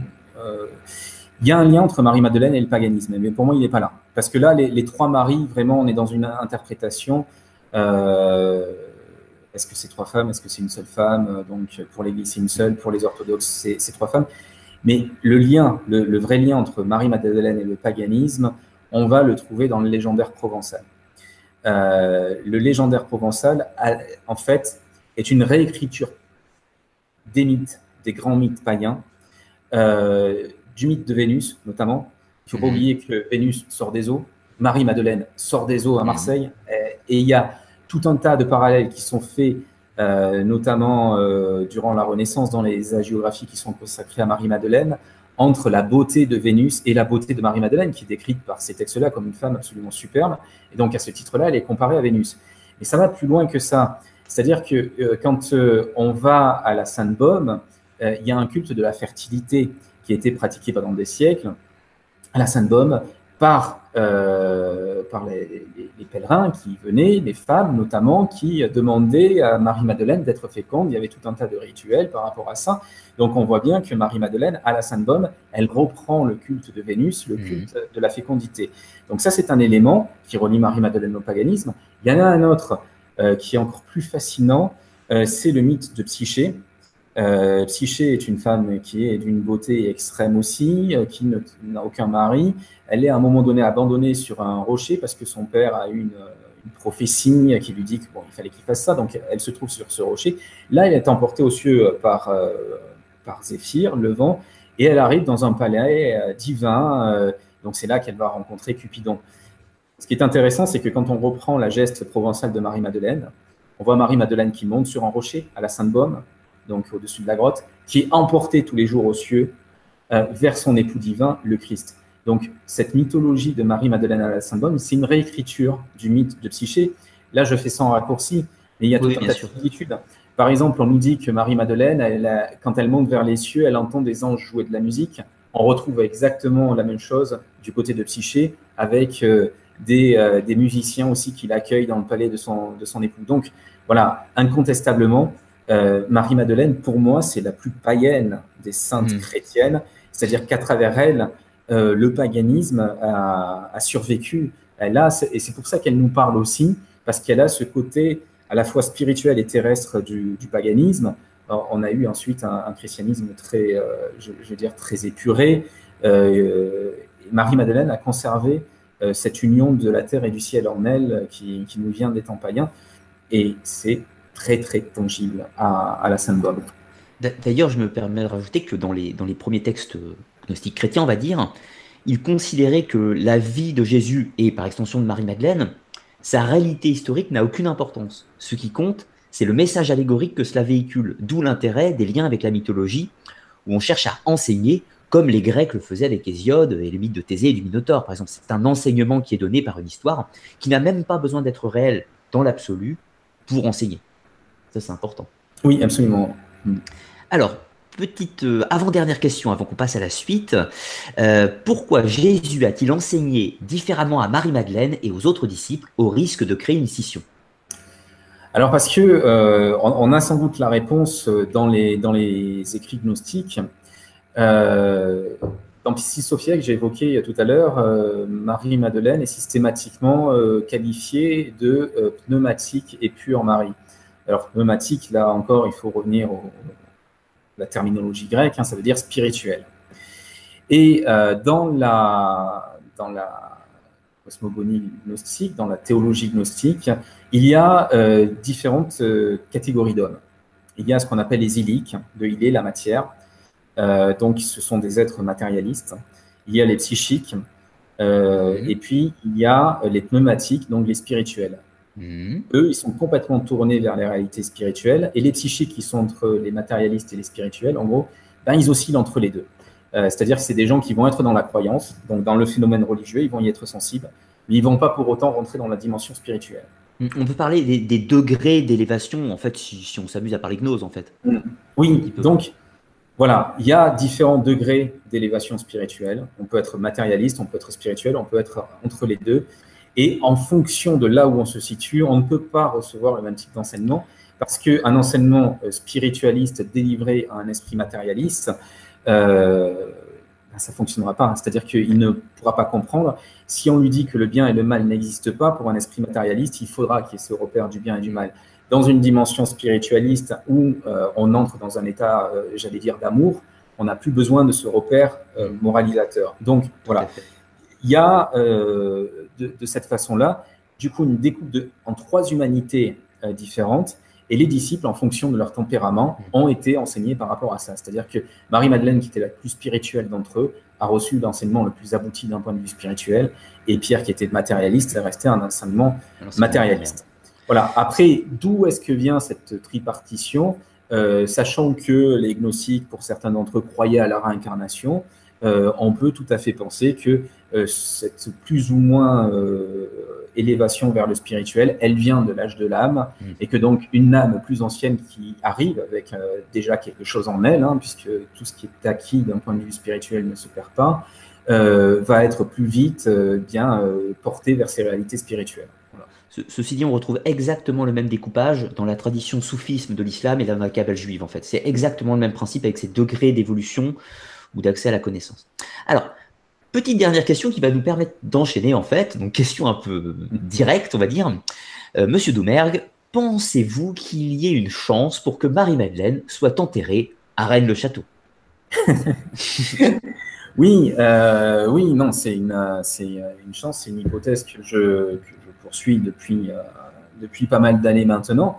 Alors, je dirais pas à Rennes-le-Château même, mais dans la région de Rennes-le-Château, dans un périmètre plus ou moins élargi, oui, absolument. Euh, il y a différents indices euh, qui euh, nous conduisent à ça. évidemment, il y a tout le légendaire provençal qui affirme que Marie-Madeleine a terminé sa vie dans le sud de la France. C'est un légendaire provençal présente comme une fiction du point de vue universitaire. Mmh. Pour moi, je l'ai expliqué tout à l'heure, il y a différentes raisons qui me poussent à penser qu'il a une origine très ancienne et donc qui se réfère à des événements historiques bien réels. Euh, j'ai trouvé un certain nombre d'éléments euh, assez, assez troublants euh, qui nous orientent dans la région de Rennes-le-Château. Parce qu'il faut bien comprendre que ce qui s'est construit en Provence, par contre, pour le coup, est peut-être bien une fiction. C'est-à-dire que la tombe de Marie-Madeleine à Saint-Maximin, qui est la tombe officielle de la Sainte, elle est inventée par les dominicains. Donc, euh, c'est un ordre qui a été euh, constitué pour lutter contre le catharisme, mhm. qui est encore en pleine lutte contre le catharisme, et on peut légitimement se demander pourquoi, pourquoi ils ont euh, organisé ce culte des reliques de la Sainte. Plus vers Marseille, mais pas vers le port de Narbonne. Alors, est-ce que c'est pas pour détourner l'attention? Manifestement, c'est le cas, parce que quand on étudie les, routes commerciales de l'époque, on a. Alors, un point, tout à l'heure, j'ai parlé de l'embarcation sans, sans rame ni voile. Euh, là, on est dans la fable, évidemment, on est dans le dans la déformation merveilleuse. Mais quand on parcourt la Méditerranée dans son ensemble, on va euh, trouver les escales de Marie-Madeleine. Euh, il y a des traditions à Rome, par exemple, qui disent qu'elle est venue rencontrer l'empereur Tibère à Rome. Avec la, femme de Ponce Pilate, si je ne dis pas de bêtises. Alors, la femme de Ponce Pilate, en fait, ça, Claudia Procula, va nous permettre de comprendre pourquoi ça s'est passé comme ça Elle n'est pas forcément citée comme accompagnant Marie-Madeleine, mais incontestablement, c'est elle qui lui a permis d'accomplir ce voyage. Il y, a, plusieurs indices. Et puis, il y a, alors, il y a d'autres histoires. Par exemple, il y a une petite île grecque, l'île de Zante, où on a aussi des traditions. Il y a un village au centre de cette île qui s'appelle Marie. Euh, et d'après la tradition, c'est parce que Marie-Madeleine est passée par là. A une empreinte de pied dans une roche qui serait donc une empreinte laissée par Marie-Madeleine. Et les traditions relatives à cette île nous disent que Marie-Madeleine a fait escale dans cette île, sur cette île, alors qu'elle se rendait à Rome. Et euh, ensuite, à Rome, eh bien, Marie-Madeleine a embarqué pour Narbonne. Alors, c'est là qu'on retrouve évidemment Claudia Procula, la, femme de Ponce Pilate, dont on sait, grâce aux évangiles, qu'elle est une chrétienne, certainement, puisque, vous rappelez, euh, le moment du procès du Christ, euh, la, femme de Pilate, qui n'est pas nommée d'ailleurs hein, dans les évangiles, mhm. son nom n'apparaît que dans les écrits apocryphes. Euh, oui, on, a un, évangile, enfin un apocryphe sur la mort de Pilate, hein, justement à Rome. Il y a, oui, enfin il y a plusieurs, il y a plusieurs apocryphes. Il y a des lettres de Pilate à Tibère qui, qui vont nous raconter ça. Pilate, d'après les traditions apocryphes de l'Église, serait mort dans la région lyonnaise, hein, du côté du mhm. massif du Pilate. C'est un des légendaires. concernant Rome. Euh, il y a des apocryphes qui nous disent qu'il a été rappelé, effectivement, euh, il y a des lettres entre lui et, euh, l'empereur. mais alors, au moment du procès du Christ, Pilate doit choisir, on le sait, entre Barabbas mhm. et le Christ. la foule veut qu'il libère Barabbas. sa femme vient le voir en lui disant J'ai fait un rêve terrible. il ne faut pas que tu te salisses les mains du sang de ce juste, donc en parlant de Jésus. Mhm. néanmoins, Pilate, par pragmatisme, va sacrifier le Christ. Mais les historiens euh, sont d'accord pour dire que si cette femme intervient à ce moment-là pour défendre le Christ, c'est que très certainement elle faisait partie euh, des disciples secrets du Christ. Euh, et évidemment, c'est tout à fait corroboré par le fait que, par exemple, dans les suivantes du Christ, il y a la femme de l'intendant Choussa. donc on sait qu'il y a des femmes d'importance qui suivaient le Christ, qui étaient des chrétiennes. Et c'est certainement comme ça que Marie-Madeleine et Claudia Procula se sont connues. Donc, on a un apocryphe qui est tout à fait majeur qui nous explique que, Marie, que Claudia Procula était originaire de Narbonne. Mhm. Euh, alors, Narbonne, évidemment, on va dire, mais comment ça se fait? Enfin, euh, Comment la femme de Pilate peut être originaire de Narbonne? Est-ce que ce n'est pas une invention? Sauf que Narbonne, il faut bien comprendre, c'est une colonie italique. Donc, on le sait par l'épigraphie, euh, l'étude des pierres tombales de l'époque, la plupart des habitants de Narbonne à cette période-là sont originaires de la péninsule italique mhm. et c'est une colonie, donc euh, ils se sont déplacés, ils se sont implantés sur place. Et à Narbonne, on, a, euh, on avait par exemple au Clos de la Lombarde des très très belles villas style pompéien avec des fresques. voilà, donc c'est une petite vitrine de l'Italie à l'époque, de l'Italie romaine. Donc que Claudia Procula soit originaire de cette ville, c'est tout à fait cohérent avec les données archéologiques qu'on a, qu'on a sur Narbonne. Et ce qui est intéressant, c'est qu'il y a un apocryphe euh, qui euh, nous explique qu'après l'épisode de la crucifixion, Pilate est revenu euh, à Rome puis, puis en Gaule, et Claudia Procula explique qu'elle l'écrit à une certaine amie à elle, Fulvia Ercilla, et elle lui dit, lui écrire depuis le pays des Rodons. Alors, le mhm. pays des Rodons, les Rodons, c'est celtique, hein, euh, ça donnait rien en Bretagne, mais là, le fait est qu'une des versions du, texte nous parle d'un pays de montagne. Donc, on ne peut pas être évidemment en Bretagne. Et on pense à un autre pays des Rodons, c'est-à-dire autour de Rennes-le-Château, qui euh, s'appelait Redae, précisément par rapport à l'ancien nom hein, conservé à l'époque visigothique, c'est Redae, donc précisément en référence à cette euh, tribu des, des, Rodons. Et on sait que à côté de Rennes-le-Château, il y avait une petite ville thermale romaine, Aquae-Calidis, Rennes-les-Bains. Euh, et euh, voilà, et donc là, là peut-être qu'effectivement, euh, Marie-Madeleine est venue finir ses jours réellement dans cette portion-là du, territoire. en tout cas, il y a plusieurs indices qui, viennent dans ce sens. Qui, vont dans ce sens. Et, et, du coup, ça pourrait expliquer aussi la resurgence gnostique très marquée dans cette région, et même récemment notamment. Absolument. Alors, il y a eu différentes résurgences gnostiques, euh, notamment au Moyen-Âge avec les cathares que, que j'évoquais. Euh, et là, c'est très intéressant parce que euh, les cathares, évidemment, ont été combattus au même titre que les gnostiques dans l'Antiquité. et différents points sont notés, à noter pour montrer qu'ils ont hérité d'un savoir très ancien, gnostique, qui venait sans doute du sol sur lequel ils se sont développés. Alors, pourquoi je dis ça? Parce qu'on a la vision universitaire, mhm. actuelle. Alors là, autant tout à l'heure, j'étais, je, valorisais le travail universitaire sur la, sur la gnose, autant là, sur la question Qatar, il y a une idéologie qui est clairement en place, qui est menée par, par certaines personnes, euh, qui euh, nous font penser que le catharisme, c'est euh, la prédication bogomile qui est arrivée Absolument. dans l'attitude. Mais tous les livres, tous les livres sont quasiment unanimement animés sur, sur ça, et c'est vrai que certains autres éléments font penser à autre chose.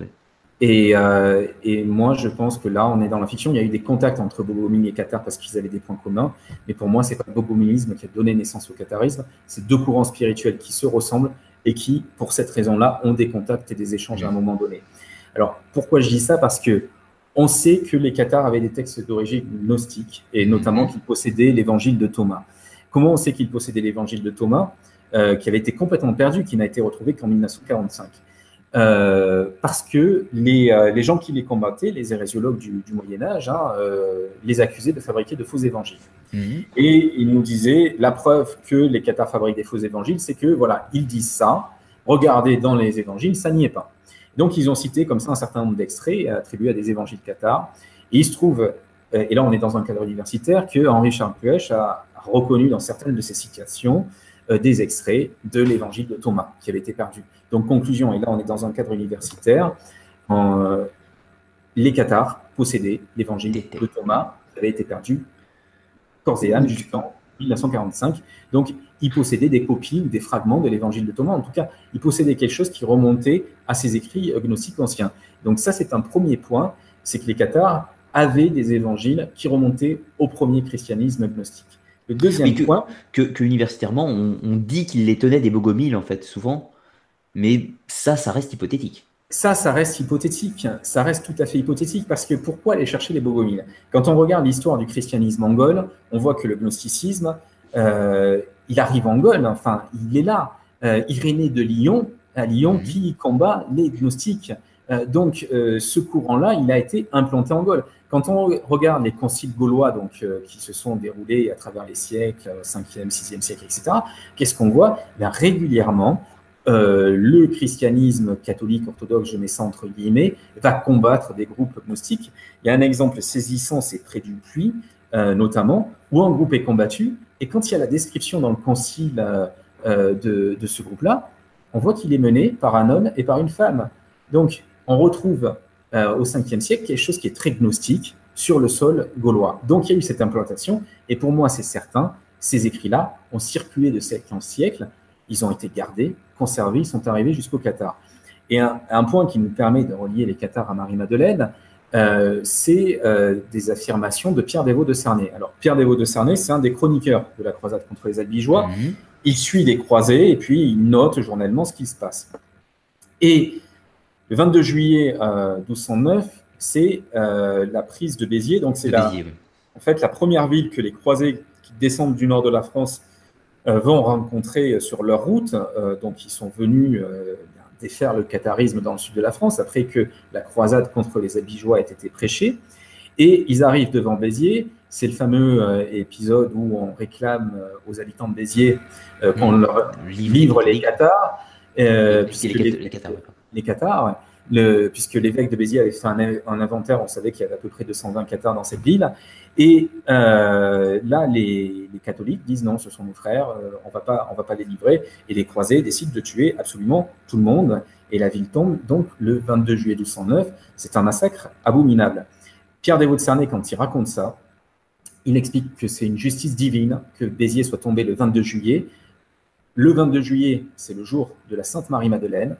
Et Pierre Daoud Cerné nous dit c'est bien fait que voilà ce foyer d'hérésie soit tombé ce jour-là parce que les Cathares ont blasphémé contre Marie-Madeleine. Ils ont affirmé, par exemple, qu'elle était la concubine du Christ. Hmm. On voit, grâce à ce texte-là, euh, que les Cathares avaient des affirmations bien particulières sur Marie-Madeleine. Euh, donc, ils avaient hérité de textes qu'on a perdus, malheureusement, parce que euh, les écrits cathares ont été brûlés. Et peut-être que certains ont été cachés de façon clandestine, le problème, c'est que le sol français, c'est pas le sol égyptien. Un texte enterré dans une jarre en Égypte, dans un milieu sec, euh, va pouvoir traverser des siècles. La même chose faite en France, sur un sol acide et humide, évidemment, euh, ça, ne va pas traverser les, siècles. on, a quelques textes cathares qui nous viennent en fait des textes de l'Inquisition où ils citent les textes cathares pour les critiquer. C'est ça, exactement. C'est intéressant. On a qui, ont, qui, ont été, euh, qui ont été conservés de cette façon-là. Et malheureusement, lorsqu'il, en ce qui concerne Marie-Madeleine et les croyances que les cathares avaient sur Marie-Madeleine, on n'a que Pierre Dévot de Cernay. On a un autre exemple en Lombardie aussi, euh, où on retrouve la même idée que Marie-Madeleine était euh, la, compagne, euh, la compagne du Christ. Mais voilà, on n'a pas d'extrait plus long. Mm. On ne sait pas ce que les Cathares disaient exactement sur Marie-Madeleine. On sait juste qu'ils avaient une, croyance particulière sur elle. Et donc, ça m'amène à penser que, évidemment, cette croyance, il a tiré possiblement d'évangiles, de textes amenés par Marie. Qui auraient été apportés à cette époque. Voilà, et qui auraient, de siècle en siècle, circulé dans certains milieux chrétiens euh, persécutés euh, et qui se sont cachés et qui, à l'aune de certains contextes, à un moment donné, ont pu euh, ressurgir. Puisque le catharisme, c'est ça, pour moi, c'est un, courant chrétien gnostique qui est en sommeil parce qu'il est persécuté dans l'Antiquité mhm. et qui, dans la société occitane du Moyen Âge, parce que le contexte est favorable, va pouvoir ressortir de l'ombre et essayer de renaître, de se restructurer. Puis, parce que justement, il grandit, qu'il a de plus en plus d'adeptes, va être combattu à nouveau. Oui, il faut, préciser, sans, s'étendre trop sur les Cathares, qu'on est sur le règne des, comtes de Toulouse, des Raymond, et qu'on est dans une Occitanie plutôt tolérante. On est tolérante envers les Juifs, on est tolérant envers les hérétiques à cette époque globalement. Donc l'expansion du catharisme à cette époque du Moyen Âge est cohérente par rapport à la politique occitanienne euh, du comté de Toulouse. Hein. C'est complètement logique. Absolument. absolument. Ça ne pouvait pas avoir lieu avant, ça ne pouvait pas avoir lieu après. C'est ça, exactement. Mais, mais, du coup, cette resurgence dans cette région, elle s'est reproduite encore plus tard, et notamment par euh, le sujet qui t'a mené à, toutes ces questions d'ailleurs. Oui, notamment. l'affaire de Rennes-le-Château. Euh, notamment, euh, voilà, autour de l'affaire de Rennes-le-Château, effectivement, puisque on est dans un, dans un mythe très horaire, mais je, alors je parle de mythe, il y a un fondement historique archéologique qui est certain de cette histoire, hein, puisque l'abbé Saunière, on sait, a vraiment fait des fouilles dans le cimetière du village, il a vraiment fait des recherches de nature archéologique, donc il y a cette base historique qui est avérée, mais après, autour de ça, il y a tout un mystère euh, qui euh, nous connecte à autre chose qui n'est pas forcément lié à l'abbé Saunière d'ailleurs, mais qui a été plaqué sur son histoire. Euh, on a un vieux secret ici lié à Marie-Madeleine, lié à la gnose. Et quand je parle de, de mythes, on peut parler de mythes gnostiques aussi, c'est ce que j'évoque dans mon livre Le secret dévoilé, c'est-à-dire qu'il y a une base historique et à un moment donné, il y a un mythe qui est créé par Pierre Plantard, en l'occurrence, autour de cette affaire. Et là, on rentre dans une dimension euh, mythologique, mais au sens initiatique du terme. C'est-à-dire qu'on mhm. que on pourrait dire c'est une imposture, c'est des fantasmes, mais c'est pas du tout ça. C'est un mythe qui est très structuré, euh, avec un homme qui est arrivé avec un savoir particulier ici, euh, et euh, j'allais dire une vision gnostique, parce que quand on lit bien les écrits de Pierre Plantard, on voit qu'il y a euh, la, notion d'éveiller justement une vision spirituelle pour percevoir le passé des lieux. Voilà, il y a, tout un tas de, choses.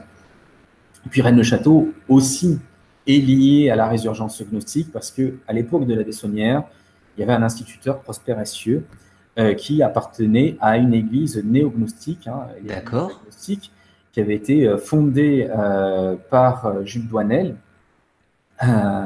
Et, Jules Douanel donc, avait créé cette église gnostique dans les années 1890. C'était une résurgence du catharisme, mais qui plongeait ses racines dans la gnose ancienne, ce qu'on en savait à l'époque. Et curieusement, dans la région de Rennes-le-Château, ben, il va y avoir plusieurs membres de cette église, donc Prosper Essieux, instituteur du village, qui, quand il est instituteur, imprime d'ailleurs la revue Montségur à Rennes-le-Château. Euh, et puis à côté de Rennes-le-Château, dans le petit village d'Arc, une autre grande figure hein, euh, gnostique, c'est Déodat Rocher. Oui, oui, là on est sur les années 1930, 30-40. C'est-à-dire que euh, Rocher, il naît dans les années 1870, en fin des années 1870. mais très très vite, il va rentrer dans une démarche spirituelle. À 14 ans, il fait sa première conférence sur les Cathares à Arc. donc après, il traverse le siècle, évidemment. Il va monter en puissance du point de vue de sa notoriété, mais euh, très tôt, très très tôt, il est dans, dans une démarche très gnostique. Peut-on considérer, enfin, avec cette histoire de Rennes Château de la Bessonnière, qui serait en fait que la face visible derrière d'une société initiatique qui serait dans ce secteur et qui aurait donné naissance à l'affaire Rennes-le-Château, un peu par hasard, en fait, foncièrement par le mythe trésoraire, mais qui fait que se cache en fait une société initiatique qui aurait pu euh, amener dans ce lieu bah, Saunière, éventuellement, euh, du moins l'intéresser à cette société, Plantard, qui, aurait pu être un initié notamment, et véhiculer un enseignement caché, un enseignement gnostique, en se servant de l'histoire de Rennes-le-Château. Et on pourrait faire le parallèle avec bah, Déodora Rocher, Antonin Gadal, euh, René Nelly, plusieurs personnages de, de, cette région, liés au catharisme, à Montségur, à Rennes-le-Château, où en fait toutes ces affaires trésoraires visuelles, matérielles, ne cacheraient en fait que de l'initiation qui, qui, se cache dans ces histoires. Absolument. Euh, C'est-à-dire que Plantard, pour euh, reprendre euh, donc la, la, figure de Plantard, autour d'une histoire de trésor, a créé un mythe initiatique.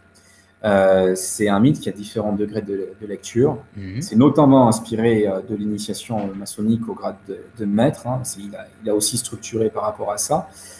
Euh, mais je, je, pense qu'il y a une, une finalité aussi, euh, j'allais dire, archéologique derrière tout ça. Mais c'est pas nécessaire de, de, tendre vers cette découverte archéologique. Mmh. Parce que le mythe en lui-même, il pousse vers une démarche initiatique qui va aiguiser effectivement la, la, vision, la vision intérieure. Et alors, par exemple, il y a un texte de Plantard qui est tout à fait extraordinaire, qui s'appelle Serpent Rouge, mmh. où il nous rapporte l'arrivée dans cette région d'un mystérieux pèlerin qui cherche quelque chose. On le voit euh, dans la région de Rennes-le-Château, de Rennes-les-Bains, se frayer par exemple un passage à travers la, la végétation inextricable des bois. Mmh. Euh, alors évidemment, on peut prendre ça au premier degré, donc euh, un homme qui part dans les buissons comme font plein de chercheurs ici. Euh, on peut faire ça. Mais quand on étudie des, le, la, la, figure de Pierre Plantard, moi je me suis plongé dans ce qu'il était avant d'arriver à Rennes-le-Château, quelles ont été ses lectures, quel a été son parcours, euh, quelle euh, philosophie spiritualiste il a, il a fréquenté. Et ça, la, sur cette expression, par exemple, la végétation inextricable, se frayer un passage à travers, euh, on trouve cette expression chez Paul Lecourt, qui est vraiment mmh. un grand maître à penser de Pierre Plantard. J'allais dire, c'est presque la figure majeure chez lui. Il le cite dès ses premiers écrits dans les années, dans les années 40, alors qu'il a une vingtaine d'années. Et euh, se frayer un chemin à travers la végétation inexplicable des bois, pour Paul Lecourt, c'est traverser la forêt des symboles et, avec la hache, justement, comprendre le, le sens, euh, voilà, sortir du labyrinthe. Il y a une autre figure, c'est celle de la belle endormie. Oui, on retrouve... dans, dans le, le, serpent rouge de Pierre Plantard, qui est l'aboutissement de la quête, en fait, à Rennes-le-Château. Alors, chez Paul Lecourt, ça va être la religion atlante, euh, donc, qui, qu'on vient de retrouver. Mmh. Euh, tradition primordiale, on pourrait dire, de René Guénon, par exemple. Voilà, c'est la tradition primordiale. Et là, c'est intéressant parce que il euh, y a des liens qui se tissent indirectement. Tu parlais de société secrète, effectivement. Mmh.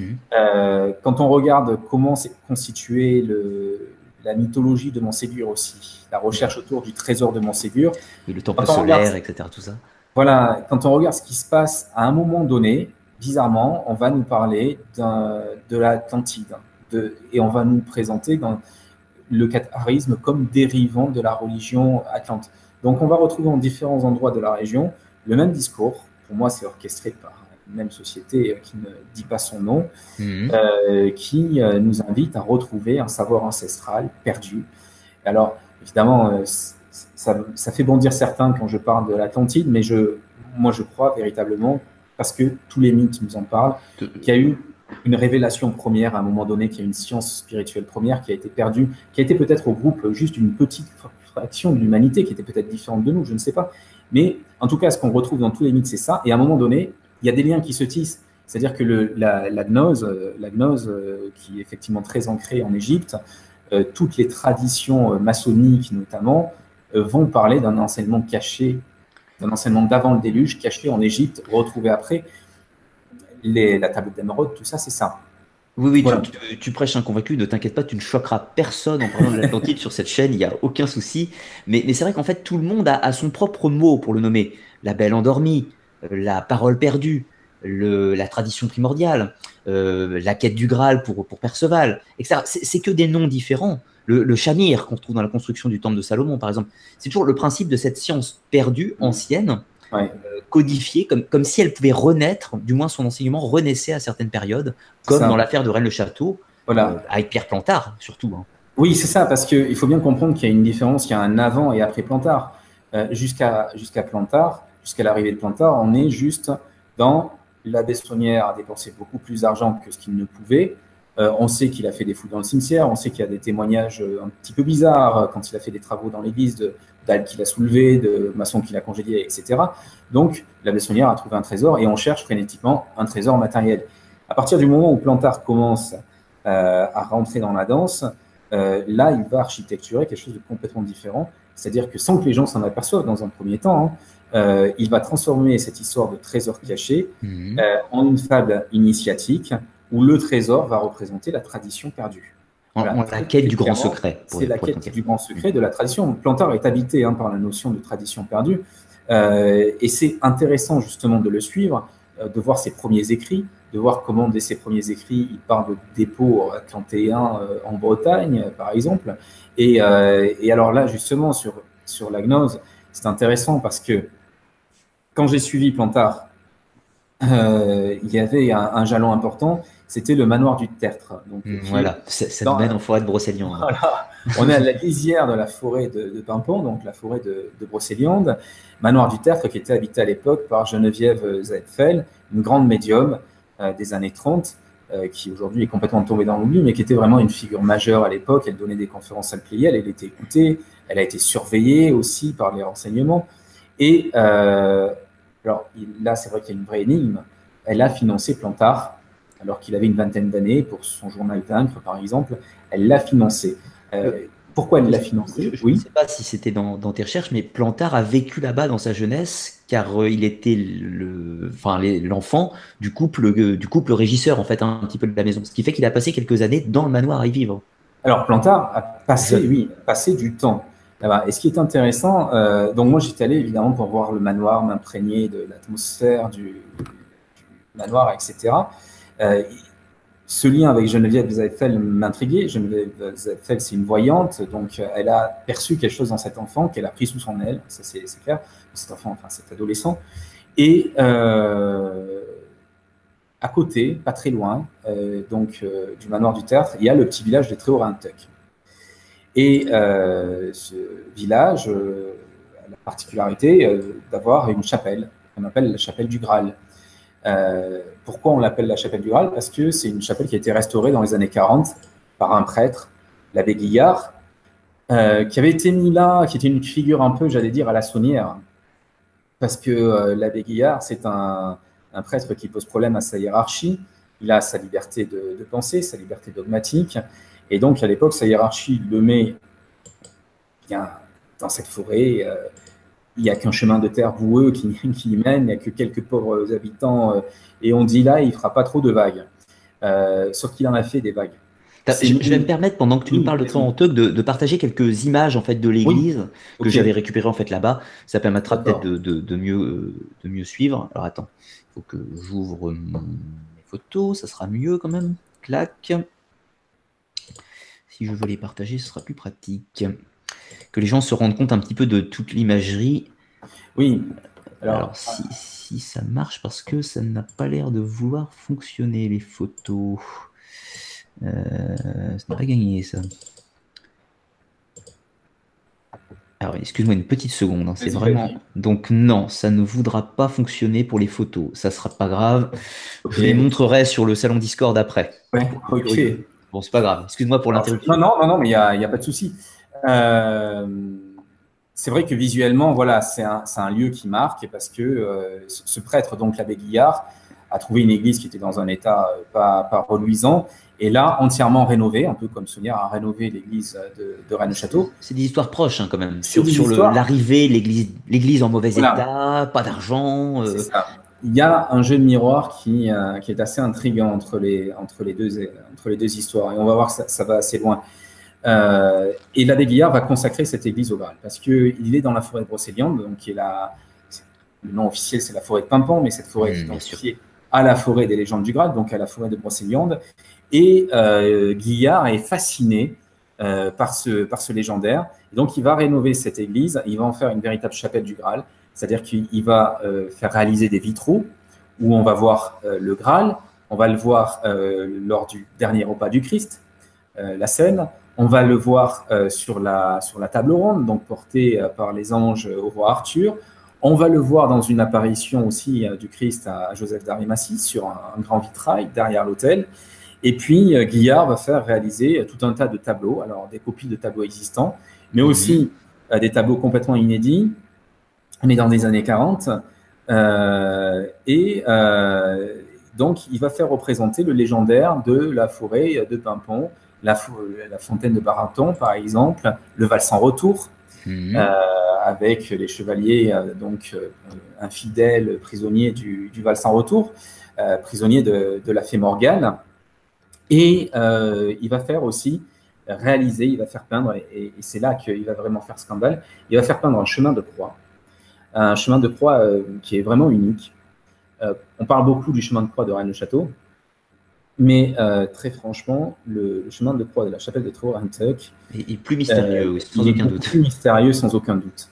alors, il va choquer à l'époque parce que, par exemple, le, parti pris de Guillard, quand il fait faire ce chemin de croix, c'est qu'il dit il y a tout un tas de symboles, euh, donc par exemple les trois chutes du Christ. Euh, les trois chutes du Christ, bon, euh, ça ne parle pas aux gens, ça, on ne sait, on sait pas, on, sait pas ce que ça signifie.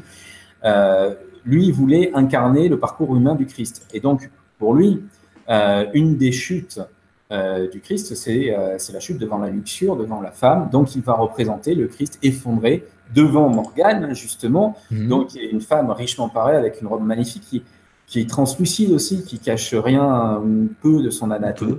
Et donc, ce, euh, ce tableau va faire scandale.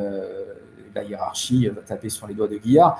Euh, le traitement qui lui est réservé est abominable, hein. c'est-à-dire qu'on a des lettres de dénonciation de ce prêtre, c'est honteux. Bon, ça fait, ça fait beaucoup de bruit. il y a cet aspect-là, donc celui par qui le scandale, celui par qui le scandale arrive. Maintenant, quand on rentre dans l'Église, euh, on voit qu'à côté de cette volonté d'incarner donc euh, un, message, euh, il y a aussi la volonté de murmurer un message. Hmm. C'est-à-dire qu'à côté de ce qui est explicité, il y a un autre message qui existe et qui lui est dissimulé. Et on le voit quand on arrive sur le seuil de l'église, au-dessus de la porte, avec cette formule, la porte étant dedans. Donc, on hmm. voit bien, on va rentrer dans quelque chose d'initiatique.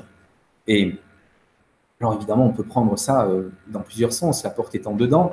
Euh, on peut le prendre d'un point de vue, ben, c'est à l'intérieur de nous, on doit trouver une porte. Donc là, on revient finalement dans une démarche euh, gnostique. Et puis, on peut aussi se déplacer dans l'église et voir que sur une autre porte, mhm. eh bien, au-dessus, c'est déguisé comme si c'était une date, mais mhm. il y a une virgule bien placée et c'est le nombre d'or qui apparaît. 1,618 si on passe de loin, on peut, on peut penser que c'est 1618, mais non, il y a une virgule, donc 1,618. Et cette porte-là, évidemment, nous donne une clé de lecture de l'édifice qui, au niveau de ses ouvertures, est structurée sur le nombre d'or. Et donc, on va, comme ça, quand on est dans cette église, repérer tout un tas de vraies anomalies. Et là, pour le coup, euh, on n'est pas dans l'interprétation. On, est vraiment dans, dans, dans, du factuel. Par exemple, on va avoir deux fragments du zodiaque qui sont euh, disposés de part et d'autre d'un baptistère. On a mhm. une queue d'un poisson d'un côté, une tête de bélier de l'autre. Mhm. Se dire, euh, mais euh, qu'est-ce que qu'est-ce que ça vient faire là? Ce sont des mosaïques qui sont disposées, euh, qui sont disposées sur le mur, et c'est c'est tout à fait étonnant. Alors là aussi, pour le comprendre, il faut se plonger dans les écrits de, de l'abbé Guillard. Hein, c'est c'est ce que j'ai fait, puisque ce lieu m'a profondément intrigué. Et en fait, on voit par exemple que pour ces mosaïques-là zodiacales, euh, l'abbé Guillard avait euh, développé toute une pensée, tout un jeu de correspondance entre le zodiaque, euh, l'alphabet grec par exemple, et la queue du poisson, par exemple, le signe zodiacal du poisson par rapport à la forme de la lettre alpha. Oui. dans la forme de la lettre alpha, c'est vrai que schématiquement, c'est un poisson. Donc pour lui, pour l'abbé Guillard, la, la lettre alpha correspondait au signe zodiacal du poisson. D'accord. De la même façon, l'oméga euh, grec, euh, c'est comme deux cornes. Donc le bélier correspond à la lettre oméga. Mhm. Euh, du coup, en fait, le poisson et le bélier représentent l'alpha et l'oméga. Et là, on comprend donc l'alpha et l'oméga, de part et d'autre du bénitier, c'est tout à fait cohérent, c'est la représentation traditionnelle. Sauf que on voit que eh bien il y a un jeu de correspondance qui a été tissé par Guillard et que quand on visite son église, eh bien il faut avoir en tête ce langage très particulier, ce, codage, ce codage qu'on peut retrouver. Moi, donc pour le retrouver, ce, codage, hein, je, me suis plongé dans les quelques écrits de, de l'abbé Guillard qui, a laissé. c'est un prêtre qui avait la, vraiment, c'est enfin, c'est une âme éclairée. C'est un prêtre qui avait la volonté de créer un, un, tourisme culturel euh, autour de Brocéliande, donc mhm. culturel à l'opposé, mais du tourisme de masse euh, actuel. C'est-à-dire c'était un tourisme qui était là pour élever, pour apprendre, etc. Et donc, il avait conçu des petits guides euh, qu'il vendait euh, aux visiteurs de, de, la chapelle. Et dans un de ces guides, il explique de façon claire qui veut visiter Brocéliande avec profit doit d'abord s'initier au symbolisme hmm. et à la mystique des nombres. C'est-à-dire ce qu'on oublie souvent de dire que tout codage nécessite une clé de décodage. C'est ça, hmm. exactement. Et la clé de décodage, c'est les écrits euh, de l'abbé Guillard, c'est-à-dire qu'avec ces écrits en main, euh, on peut euh, comprendre le sens de son Église. Alors, qu'il y a un secret dans cette Église, c'est pour moi, c'est une évidence. Hmm. J'ai tout à l'heure évoqué les vitraux du Graal. Quand on prend le grand vitrail qui est derrière l'autel, donc l'apparition du Christ portant le Graal à Joseph d'Arimathie, mhm. euh, on voit en bas de ce vitrail deux lapins dont un murmure à l'oreille d'un autre. Euh, c'est très curieux comme représentation. Manifestement, ça nous dit, regardez bien, il y a quelque chose qui se transmet comme ça, par le murmure, qui se chuchote à l'oreille dans cette église, donc soyez attentifs. C'est vraiment dans la, pensée de, de, ce prêtre. Et effectivement, moi, il y a quelque chose qui m'a particulièrement euh, frappé dans cette église. Euh, il y a une autre phrase que je veux dire avant de la Guillard ne vous arrêtez pas aux apparences, réfléchissez. Donc là, c'est une autre injonction. Et euh, j'ai évoqué le fait qu'il avait fait faire des tableaux. Donc là, c'est lui qui les a fait faire, c'est pas des copines. Hmm. Et notamment un qui concerne la fontaine de Baraton, qui est donc un des lieux mythiques de la forêt de Brocéliande. Euh, c'est notamment là où Merlin et Viviane se rencontrent pour, euh, pour la première fois. Et euh, la, Viviane qui est représentée est tout à fait saisissante pour un intérieur d'église. Là encore, c'est comme Morgane tout à l'heure, sa, robe est translucide, elle cache rien de ses seins. C'est une femme qui est magnifique. On est très très loin des représentations très épurées de l'Église. et, surtout dans une Église, c'est-à-dire que c'est provocateur même, pourrait-on dire. Là, on est dans une Église et qui plus est, on est dans le cœur de l'Église. Euh, et on a cette figure très païenne qui ressurgit d'un coup. Euh, on se dit vraiment, ce prêtre, euh, il a quelque chose de pas, pas, catholique. Voilà, il a, il a eu. Et alors, sur ce même tableau, il y a une autre figure qui m'a vraiment intrigué. Donc, c'est un tableau qui se compose en fait de plusieurs scènes hein, qui sont juxtaposées. Il y en a une qui est à, droite et une autre à gauche. Donc, à droite, il y a la fée Vivienne. Et à gauche, on va avoir un homme qui est vécu d'un habit ecclésiastique, qui tient une épée à la main qui est devant euh, un coffre au trésor de multiples richesses et euh, dont le, chef, la tête, est surmonté d'une étoile et dont l'étoile qu'il porte est euh, truffée de symboles. Il y a deux serpents, il y a un sceau de Salomon, il y a des signes du zodiaque, la balance, le scorpion. Bon, j'étais assez fasciné par cette figure. Je me disais, c'est même très, enfin, très étrange. Qui, enfin, qui, qui est-ce? Oui, oui. Et, et donc, en fait, cette figure, il se trouve que euh, c'est Éon de l'étoile. Et là, euh, là, on revient, on revient sur la gnose, puisque euh, on l'a évoqué tout à l'heure, le, catharisme s'est développé fortement dans le sud de la France parce que le, système occitaniste des comtes de Toulouse permettait. permettait. ailleurs en Europe, il a existé aussi. On a des traces en Allemagne, par exemple, mais il a été réprimé assez rapidement. Et euh, on sait qu'autour de l'an 1000, il y a ce que les historiens appellent le printemps des hérésies, c'est-à-dire qu'autour de l'an 1000, il y a des résurgences gnostiques comme ça, un peu partout en Europe, qui vont éclore, qui vont être réprimées dans le nord de l'Europe et qui vont se développer dans le sud de la France. en Bretagne. Surtout qu'elles sont réprimées localement, et alors qu'en Occitanie, elles n'étaient pas réprimées localement. Voilà, il a fallu un mouvement général, en fait. C'est surtout ça. Exactement. C'est-à-dire que la répression locale fait que ces foyers ont été éteints directement ailleurs, euh, tandis qu'en Occitanie, euh, l'Église cathare en fait a été combattue à partir du moment où elle s'est structurée. Elle, mm. elle, se structurait. Il y avait sept évêchés qui avaient été créés. Donc là, ça devenait une vraie concurrence par rapport à l'Église, et c'est pour ça qu'il y a eu la, croisade.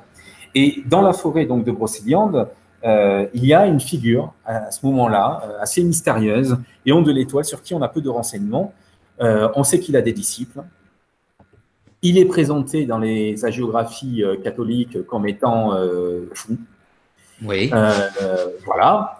Et euh, ce que ces textes-là qui euh, le font passer pour fou euh, nous apprennent, c'est que bon, il y a eu des persécutions contre lui, contre ses disciples. L'étude historique nous montre que ses disciples ont été tués, brûlés, que lui a été condamné à la prison, donc il y a eu une certaine clémence à son égard, ce qui laisse supposer qu'il était d'une extraction noble et mhm. que par rapport à cette extraction, il a été relativement, euh, relativement euh, épargné, mais euh, ses disciples, eux, ont été, ont été persécutés. Ont été persécutés. Et donc, il était établi un petit peu, il est présenté des fois un petit peu comme un Robin des Bois, puisque bon, il vivait avec ses disciples dans la forêt de Brocéliande. Oui, oui, soi-disant, il vivait dans l'arbre, comment il s'appelle l'arbre déjà, l'arbre géant, forêt de Brocéliande. On raconte, il y, a, une sorte de, grotte à l'intérieur de l'arbre. Oui. L'arbre est creux et on disait qu'il vivait à l'intérieur, qu'il se cachait, etc. Tout ça. C'est intéressant aussi de retrouver le principe de la grotte, justement, la grotte d'initiation, etc. Il y a toute une mythologie hein, qui, avait, euh, qui avait survécu à cette, euh, à cette figure d'Éon de l'Étoile.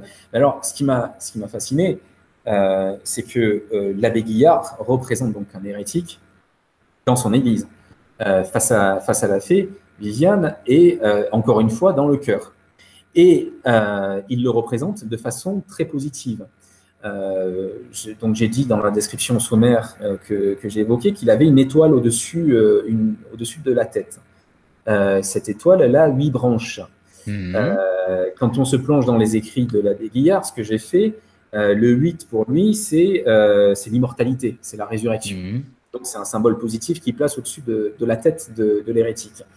Et quand on regarde les symboles zodiacaux qu'il a disposés sur donc, le, vêtement de l'hérétique, on se rend compte que là encore, euh, c'est que des symboles euh, positifs.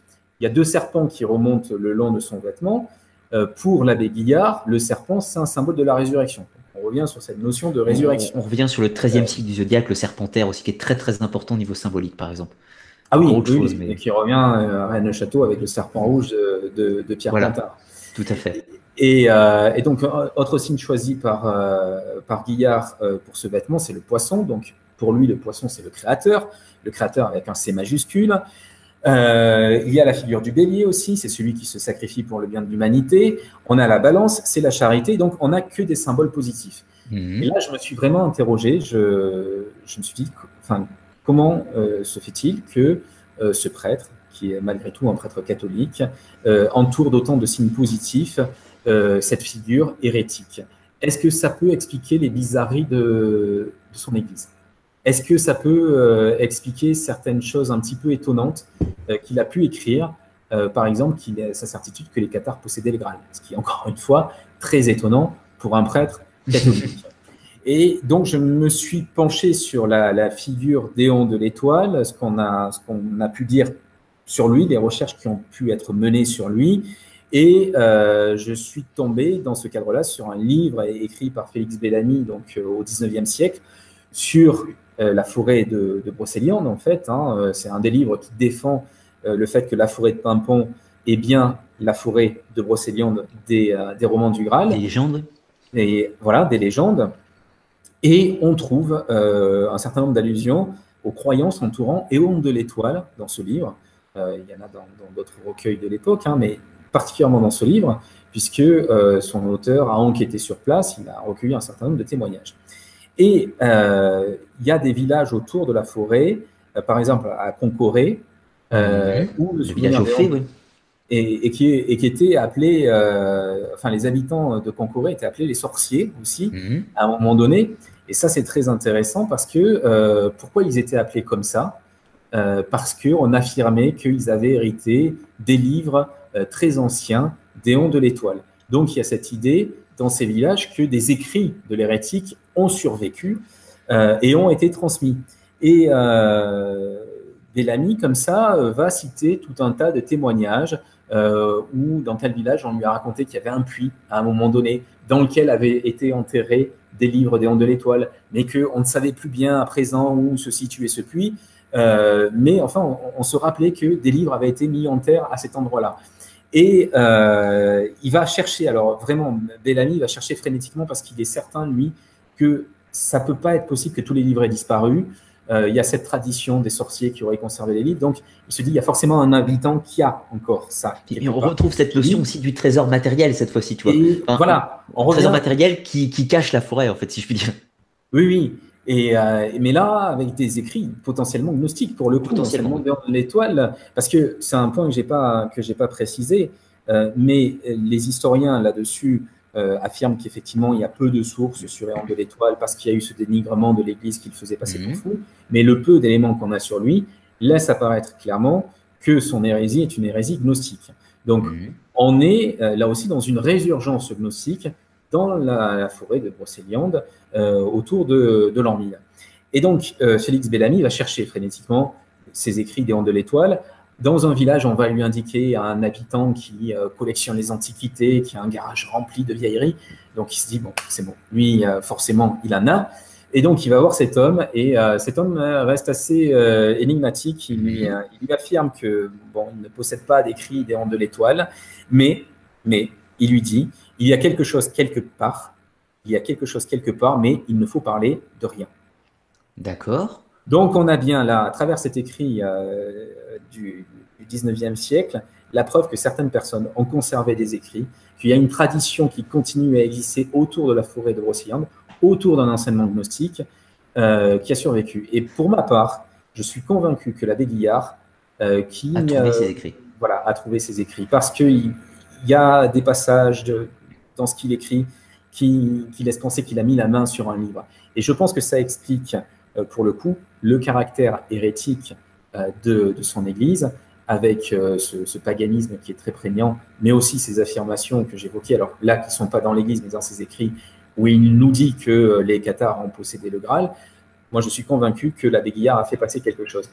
Et on parlait d'un jeu de miroir et de similitude avec Rennes-le-Château là où ça va plus loin, parce que Plantard n'a pas pu ignorer cette église. Enfin, elle était juste à côté du manoir du Tertre, où il a passé pas mal de temps.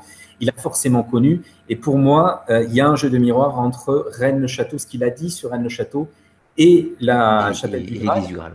Je, je, vais prendre l'exemple qui est le plus, le plus prégnant, c'est celui du chemin de croix. Euh, le chemin de croix de l'église de Rennes-le-Château, tout le monde s'accorde aujourd'hui pour dire que, enfin, tout le monde, il y a évidemment un débat, mais il y a un consensus assez répandu qui veut que ce chemin de croix soit codé. Euh, mhm. Ça vient d'où? Ça vient du livre de Gérard de Sède, de l'Ordre de Rennes, où on commence à expliquer que l'abbé a dissimulé un message. Et ça, euh, Gérard de Sède le fait sous l'influence de Pierre Plantard. À partir de là, il y a un discours qui s'installe. Euh, il y a des anomalies sur le chemin de croix. Et en fait, tel élément va représenter tel rocher, par exemple, dans le paysage voisin de Rennes-le-Château. ça va être le dé du Cerbaïrou qui va être représenté mhm. d'une certaine façon, symbolique, mais qui va être représenté. donc, beaucoup de chercheurs à Rennes-le-Château, euh, vont essayer de retrouver des corrélations entre le chemin de croix et le paysage. Et la réalité euh, physique autour.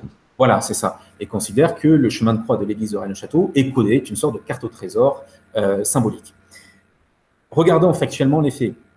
Je ne vais pas nier qu'il y ait un symbolisme dans, le, dans le chemin de croix de Rennes-le-Château, mais force est de constater qu'on est dans le domaine de l'interprétatif. Mhm, tout à fait.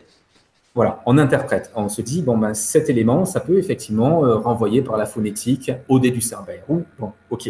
Mais on est dans l'interprétatif, on y croit, on n'y croit pas. C'est un autre débat. Par contre, quand on rentre dans la chapelle du Graal à Tréorintec et qu'on découvre le chemin de croix que l'abbé Guillard fait peindre, qui est un modèle unique. Oui, il n'y a pas de doute en l'occurrence, c'est clair. Là, il n'y a pas de doute, parce que la Reine de Château, c'est pas tout à fait pareil. Euh, là, Rennes Château, c'est vraiment un débat parce que le, codage n'est pas si évident. On, peut supputer qu'il y en a un, voilà. mais l'affirmer aujourd'hui, euh, ça reste, euh, ça reste abstrait. On, est, dans, voilà, on est dans l'hypothèse, on est dans l'interprétation qui n'est pas démontrée. À Tréauvinteuil, on a un chemin de croix unique qui est commandé par l'abbé Guillard, qui est plein à sa demande et selon ses instructions.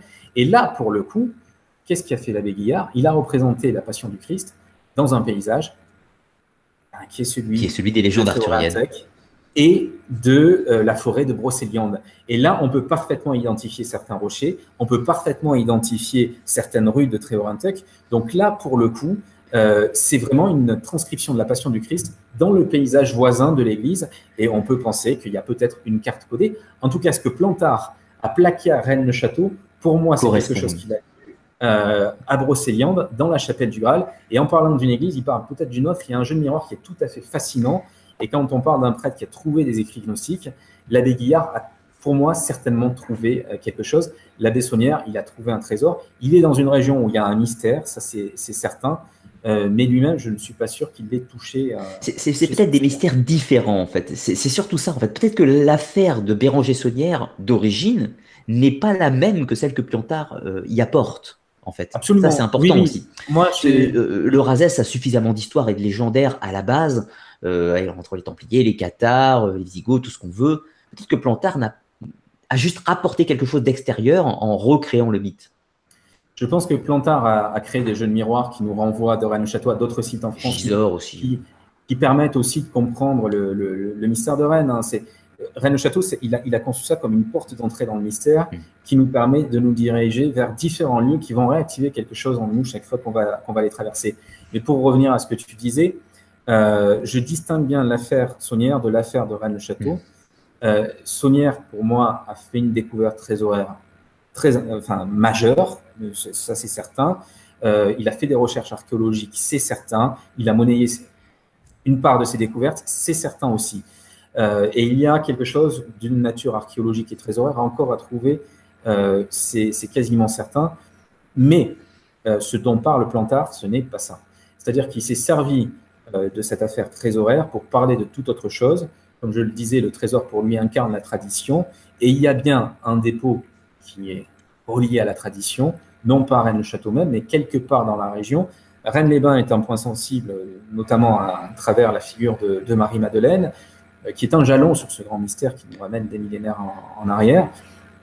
Il est significatif que tous les premiers écrits, d'ailleurs, euh, écrits sous des faux noms par Plantard, euh, les fameux apocryphes de la Bibliothèque nationale de France, évoquaient symboliquement, non pas Saunière, qui était mis au premier plan, mais l'abbé Boudet et son mystère à Rennes-les-Bains.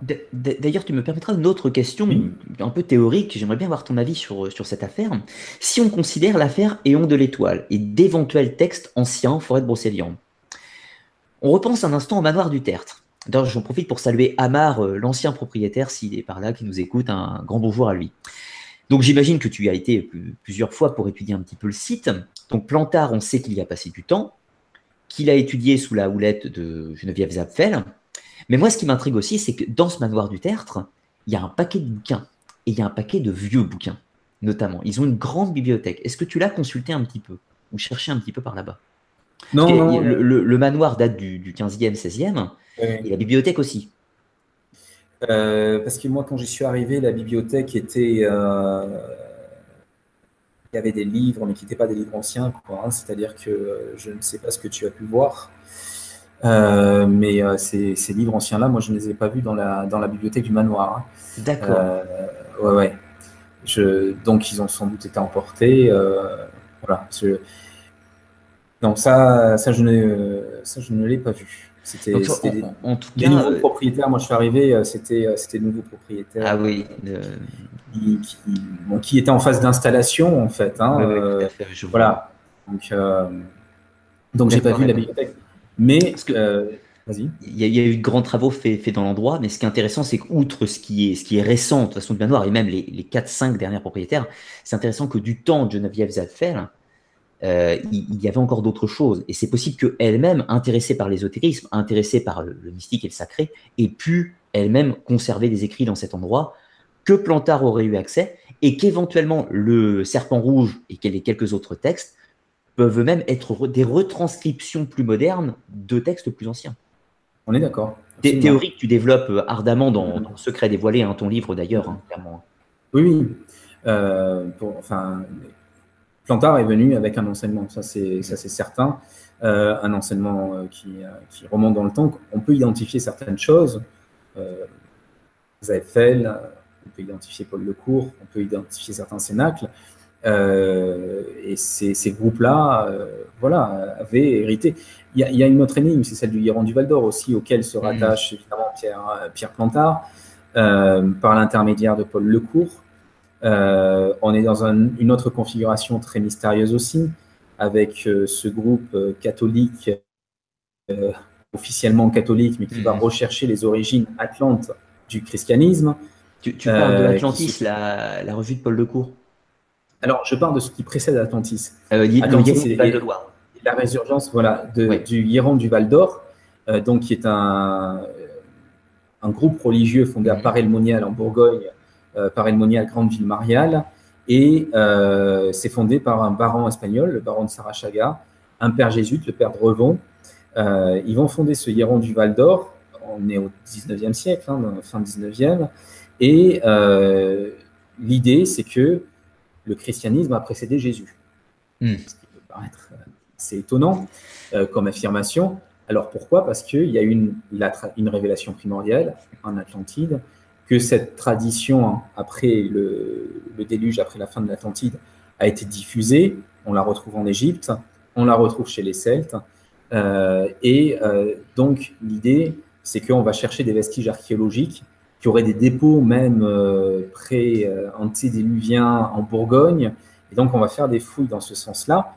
Le Hieron du Val d'Or a été financé par la fortune de Sarachaga. Donc, il y a eu un temple qui a été mhm. construit sur un modèle initiatique qu'on peut encore visiter aujourd'hui, qui a été transformé en, musée euh, euh, d'art sacré. alors, évidemment, il n'y a plus rien d'ésotérique dans cette dimension-là, mais il reste les fresques, deux des fresques murales de la salle des fastes, qui était la salle centrale du Hieron. la transition égyptienne de la tradition primordiale, donc là, on va voir le sphinx, on va voir Moïse, on va voir une porte ouverte entre les pattes du sphinx avec des mhm. gardiens, un pied de blanc. d'Amenti, les serpents. Donc on retrouve cette idée qui était présente dans tous les cénacles ésotériques que sous le sphinx, il y a une crypte avec un savoir mmh. antédéluvien euh, qui a été mis à l'abri de cette crypte. De l'autre côté, on a une fresque et là, on est dans le Val d'Or, en Bourgogne. On va voir euh, la roche de Solutré, mais euh, dans la roche de Solutré démultiplié trois fois et taillé le visage d'Isis. Mhm. On érige un dolmen. Euh, on n'est pas du tout dans le catholicisme là. On est, on, est dans, autre chose et ça va poser problème. Et après, évidemment, euh, la mort des fondateurs, euh, eh bien, on va essayer de, camoufler un petit peu, de camoufler un petit peu ce lieu. Et Paul Lecourt va être l'héritier, lui, de, de ce Hieron du Val d'Or. Et le groupe Atlantis qu'il va fonder, en fait, euh, c'est la continuité euh, du. Paul Lecourt, juste pour citer, pour les gens qui ne le connaîtraient pas, il est l'auteur principalement de L'ère du Verseau, un livre qui a donné le, le terme à cette théorie un peu nuage de l'âge du Verseau, donc le précession des équinoxes, etc. Paul Lecourt est vraiment un des penseurs, et notamment, il a influencé de nombreux auteurs modernes et, et, de chercheurs, comme par exemple Jacques Grimaud, La révélation des pyramides, a lui-même fait partie d'Atlantis, donc euh, il y a une continuité de Paul Lecourt. Il y, a, euh, il a eu de nombreux disciples et de nombreux qui ont dérivé dans différents sens, en bien ou en mal d'ailleurs. Oui, parce que je, enfin, je, vais quand même distinguer euh, le, cours de Grimaud. oui, oui, c'est clair et net. Le, cours est vraiment une figure majeure. Enfin, quand, quand on le lit au, niveau de, au niveau de la pensée, c'est une pensée très riche euh, et qui, euh, je pense, euh, enfin, mériterait d'être voilà, enfin, réactualisé, mais, mais, sans, sans, farandole un peu complexe. Oui, oui, parce qu'il a un langage qui est très clair. il a un langage qui est très clair. Il a une pensée riche sur bah, justement la tradition atlante, la nécessité de la ressusciter, et puis cette ère spirituelle nouvelle qui arrive. Il a, il a, théorisé tout ça et c'est Plantard après qui, l'a mis aussi en place. Alors il y a eu le groupe Atlantis qui est un groupe euh, voilà, hein, tout à fait essentiel de la pensée ésotérique française, euh, ça c'est certain. Euh, mais ce groupe dérive donc du Hieron du Val d'Or, puisque Jeanne Lépine Autelin, qui était donc une des membres du Hieron du Val d'Or, a rencontré Paul Lecourt. Mmh.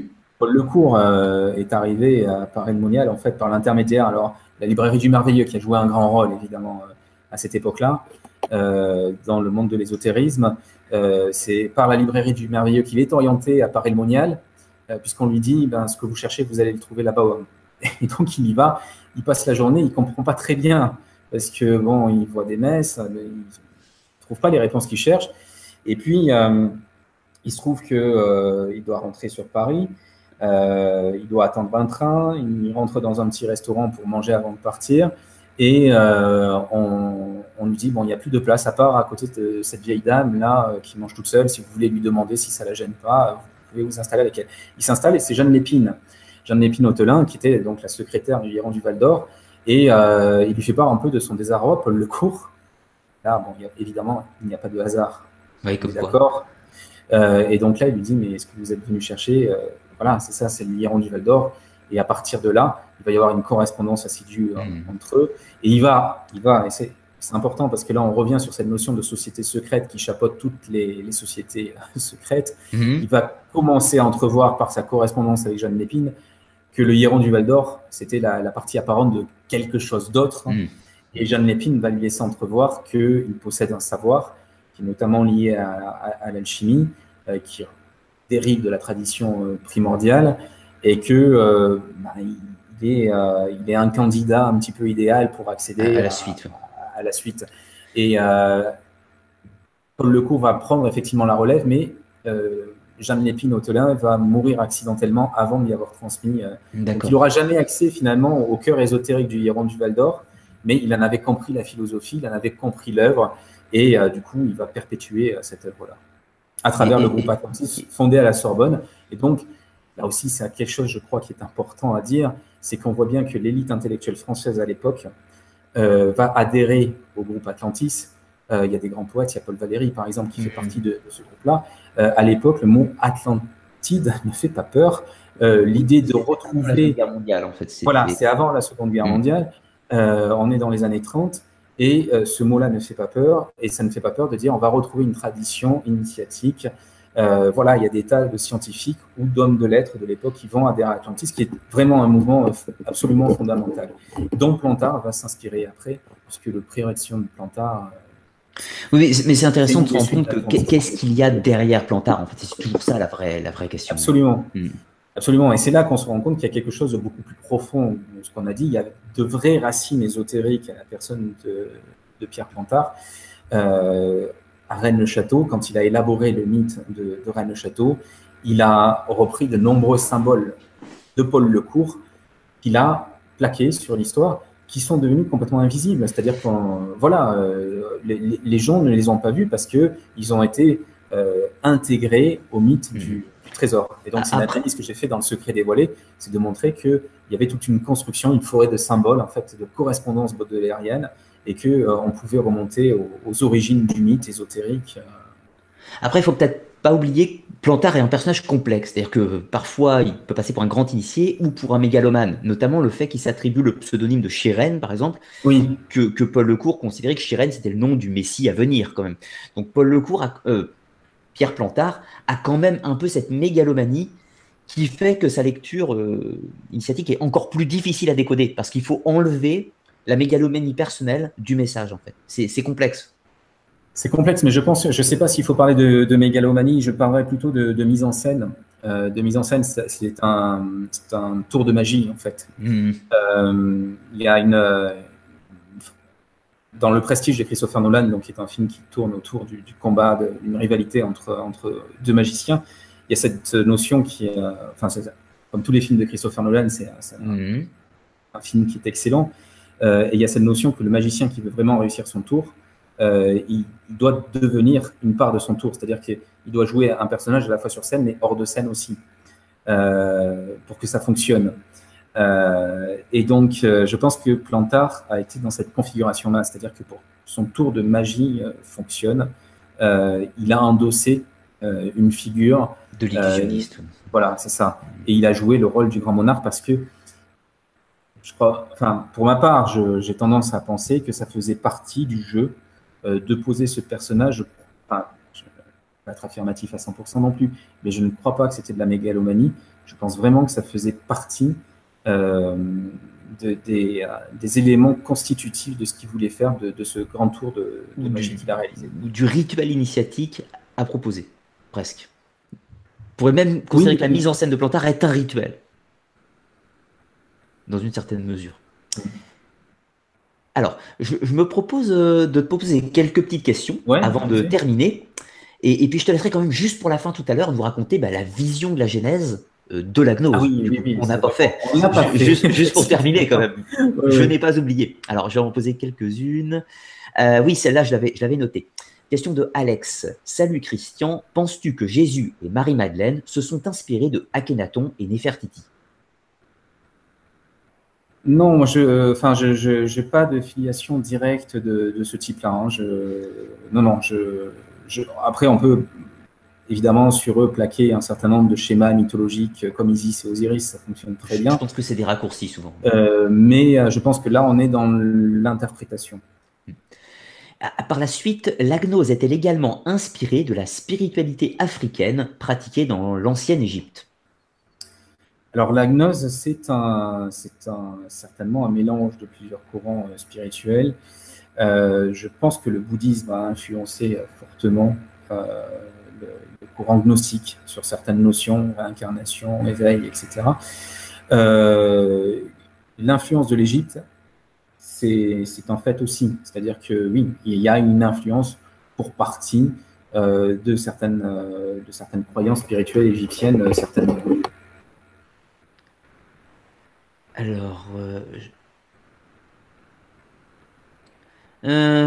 ça, on y a répondu. Alors, question de Onao. Quel ouvrage me conseilleriez-vous si je veux m'intéresser au monde pneumatique et aux éons ou aéons Connaîtriez-vous des liens entre certains mouvements gnostiques et des musiciens troubadours? Voyez-vous une représentation du chemin initiatique dans le labyrinthe de la cathédrale de Chartres? Ça fait plusieurs questions. Hein. Ça fait plusieurs questions. non, les, enfin, les, les, livres, euh, j'allais dire, sur la, sur la gnose, je reviendrai sur ce que j'avais évoqué tout à l'heure. Tu, hein. évoqué, oui, déjà. Euh, euh, Peut-être plus la, musique. Y a-t-il une gnose musicale, enfin, des, des gens qui pratiquent vraiment la gnose sur un point de vue musical? Alors, eh ben, enfin, ce qui me vient à l'esprit, c'est évidemment Eric Satie avec les, Gnosiennes, hein, qui fait clairement référence euh, euh, à la gnose. Hein. les Gnosiennes d'Eric Satie, qui est une musique très particulière, qui, met dans un état d'esprit particulier. Eric Satie n'est pas anodin, évidemment, hein, il fréquentait les cénacles Rose-Croix. Donc, il y a une spiritualité dans sa musique, il y, il y a un rythme aussi très, très particulier. Donc, réécouter les Gnosiennes, oui, d'Eric Satie. Ça met dans un état d'esprit euh, particulier. Et euh, sur la, question du, du labyrinthe de Chartres, est-ce qu'on peut y voir une tradition gnostique? Pas directement gnostique au sens où on l'a défini, euh, au sens où on défini ce soir. c'est la figure du, labyrinthe, qui est une vieille figure. Dans la démarche gnostique, évidemment, on est dans un labyrinthe, on va chercher, on va chercher le chemin. Mais est-ce que le labyrinthe de, Chartres est directement lié à ça? Là, on est sur un, autre débat. C'est un autre sujet, en effet. C'est un autre sujet, mais par contre, c'est vrai que l'image elle-même du labyrinthe, et notamment du labyrinthe concentré qui va nous amener, va nous amener au centre, hein, euh, ce schéma-là, lui, euh, on peut tout à fait le plaquer sur la, quête intérieure du, euh, hmm. gnostique. C'est le Minotaure, la quête du Minotaure, le, oui. toujours. Hein on revient toujours, c'est-à-dire que à travers différents mythes, différentes religions, différentes spiritualités, il y a des symboles euh, communs parce que quoi qu'il en soit, la, spiritualité revient toujours dans cette plongée en soi, euh, c'est euh, à laquelle on donne différentes formes, le labyrinthe, la grotte. De toute façon, ne vous inquiétez pas pour les cathédrales. J'ai bientôt une émission prévue avec Pierre Belenguez sur le sujet. On en parlera toute une soirée, donc ne vous inquiétez pas. On aura le temps de revenir sur la gnose la, gnose dans les cathédrales éventuellement. Alors, euh, une petite dernière avant de parler de la Genèse. Alors, question de Rodolphe. Est-ce que les mythes religieux ne décriveraient pas les arcanes menant, non seulement à notre prise de conscience de notre réalité trinitaire, euh, sortir du binaire en gros, et nous enseigneraient la marche à suivre pour accéder à notre nature éternelle, euh, qu'est l'âme et sa neutralité en toute chose? Je ne sais pas si tu as vu suivi la question. Euh, j'ai suivi la question, oui. Les arcanes, évidemment, ça me fait penser au tarot. Oui, j'allais euh, poser une question sur ça juste après pour finir, justement. D'accord.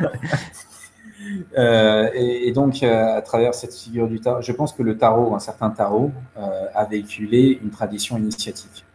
je pense notamment au tarot d'Oswald Bierce, oui, qui, qui, a été repris par Plantard. Euh, dont on peut voir une, euh, le pape qu'il a représenté. Voilà, c'est-à-dire que Plantard, voilà, Plantard avait repris l'ensemble du tarot sur des, des, petits tableaux qu'il avait réalisés, dont on ne connaît que quelques-uns, et dont à l'époque avait été mis en exergue uniquement le, pape. Euh, mais le tarot de, de quand on lit le tarot Les Images du Moyen-Âge d'Oswald mmh. Virs, euh, il y a clairement une démarche initiatique qui est très enseignante, notamment sur cette question de dualité, la place de ce qu'on appelle le diable, en fait. Hein, euh, qu'est-ce qu'on fait avec ça?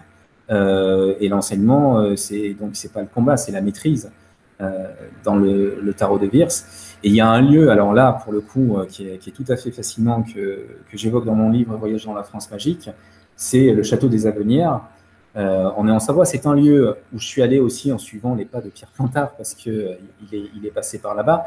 C'est un lieu qui a été pensé par une milliardaire américaine, donc dans les premières années du XXe siècle, Marie Chihito, qui a consacré une qui avait une fortune assez, colossale à ce moment-là, et euh, qui, avec euh, un homme, Hassan Dina, euh, qui évoluait dans les milieux théosophiques, a transformé ce lieu en un véritable temple ésotérique, alors dont toute une partie a aujourd'hui disparu, mais il reste par miracle la chapelle initiatique. Donc tous les murs de cette chapelle sont couverts de mosaïques qui reprennent les lames du tarot. Et, et, quand on rentre dans cette, cette chapelle et qu'on essaie de, comprendre le message qui est délivré, là, on ressent vraiment que le tarot nous montre une voie initiatique euh, c'est effectivement un voyage vers l'âme. Euh, c'est une façon de résoudre la dualité fondamentale hein, euh, qu'on ressent tous à un moment donné et que le catharisme, le christianisme a exprimé. Hein, cette déchirure, l'âme, le corps, etc. Et comment réunifier finalement le ciel et la terre. La, voie qui est dessinée dans ce tarot-là, en tout cas, nous apprend cette réunification. et ça, évidemment, la théologie du mariage mystique des gnostiques euh, enfin, possédait aussi cette. Euh, même si les gnostiques, alors, c'est là que le, les gnostiques, évidemment, étaient dualistes et donc avaient, euh, je vais l'évoquer avec le, théologie gnostique, la genèse gnostique, euh, rejeter évidemment le monde matériel. c'est très important aussi de préciser que gnose, euh, c'est un mot assez vaste aussi. Il y a plusieurs formes de gnose, le gnosticisme, etc. Tout ça, ce n'est pas un, pas un courant unique de pensée. Ça, c'est important. Hein. Non, non, absolument. Dose Là, on a... dose modérée. Euh, oui, oui. Là, on a, on a parlé du christianisme mmh, gnostique ce soir, mais c'est vrai que le, le, gnosticisme en général ne se rattache pas forcément au christianisme, hein, on, le, trouve dans d'autres, euh, dans d'autres courants. Euh, et euh, une figure, par exemple, comme Jung, c'est vrai que la, je veux dire, le, pouvoir en place a choisi Freud, mais oui, oui, bien sûr, mais c'est, du point de vue culturel. mais Jung, lui, dans une démarche gnostique, il a d'ailleurs été accusé à l'époque par certains d'être gnostique. Hein, voilà. Donc, euh, on retrouve la pensée gnostique ailleurs, dans le romantisme. Oui, il y a de nombreux supports, de nombreux supports. Voilà, c'est ça, ça, a différentes formes. Le gnosticisme, c'est la, la, dans l'absolu, c'est la quête de la connaissance divine, de la connaissance spirituelle euh, directe. Qui, se matérialise comme. Dans deux tarots, dans une église faite par un abbé récemment, beaucoup, beaucoup de supports. Et donc, pour, pour, conclure, du coup, si tu peux nous, nous conter cette vision de la Genèse. Alors, la, la, genèse gnostique, évidemment, euh, elle, est, elle, est, très différente de la genèse euh, catholique. Hein. Donc, à, l'origine, il y a un Dieu euh, qui va extraire de lui sa pensée, qui est son double féminin, en fait. Et, et tous les deux, comme je le disais tout à l'heure brièvement, ont enfanté toute une série donc d'éons, de couples, de couples divins, à la fois masculins et féminins. Et ces couples-là, à leur tour, ont enfanté d'autres entités, d'autres couples. Et à un moment donné, dans cette hiérarchie divine, apparaît un, personnage, Sophia, qui est une entité euh, féminine, mhm. et cette entité euh, est seule. Euh, elle n'a pas de de, compagnon masculin. Et du coup, elle voit les autres, elle a envie de faire pareil, elle a envie d'enfanter, donc elle va enfanter, mais toute seule. Mhm. Et comme elle enfante toute seule, la créature qu'elle va enfanter est imparfaite, puisqu'elle n'est pas née de l'union de, ces deux, de ces deux principes. C'est une créature d'allure monstrueuse et euh, elle, va prendre, elle va prendre peur, elle va être effrayée et surtout elle va être honteuse en fait de, son geste. Donc elle va rejeter cette créature au loin. Euh, et c'est là qu'il y a une distinction qui se fait, c'est-à-dire qu'elle va la, rejeter hors du, de ce que les gnostiques appellent le plérum, c'est-à-dire c'est mmh. le monde divin, le monde de la plénitude. Et donc, elle va l'envoyer ailleurs. Et euh, cette créature, quand elle va se retrouver seule euh, dans ce néant, elle va voir les reflets euh, du, monde divin, elle va voir donc dans le plérum ces, ces, couples qui, qui enfantent, et elle va être mue par la volonté de créer, elle aussi. Ce personnage, on l'appelle en général dans les mythologies agnostiques Yaldabaoth. Ouais. Et donc, il va, donc, il va créer des anges déjà, il va, donc il va créer d'autres entités qui sont au nombre de sept. Hmm. et euh, de 6, ça peut, ça, peut, varier. Et donc, avec ces sept archanges, euh, il va euh, façonner le monde matériel, c'est-à-dire qu'il va créer, il va créer la Terre, et puis il va créer des, eh bien, tout ce que raconte la Genèse, puisque pour les gnostiques, ce Dieu-là, c'est le Dieu de l'Ancien Testament. C'est l'imitation du monde divin, en fait. C'est ça. Hmm. C'est une créature dégénérée, imparfaite, euh, qui se prend pour le créateur, qui voit le monde divin, qui essaie de, refaire pareil. Et donc cette créature euh, va, enfin ce, Dieu imparfait va créer donc l'homme et la femme. Sauf mhm. que, évidemment, il n'est pas le, véritable Dieu, donc il n'a pas tous les pouvoirs, et ça va être des créatures qui vont être matériellement façonnées, mais qui vont pas pouvoir se mouvoir, qui vont être mhm. plaquées au sol, euh, qui, vont pouvoir bouger en rampant plus ou moins, mais bon, c'est laborieux. Et euh, Sophia, elle, elle voit ça depuis le, monde, euh, depuis le monde divin et elle est prise de pitié pour ces créatures euh, qui sont enfrontées par ce Dieu imparfait. Et elle décide à partir de là de prélever une étincelle du monde divin et de leur insuffler la vie pour qu'ils puissent se mouvoir. Et donc à partir de là, cette particule divine va animer de vie ces corps.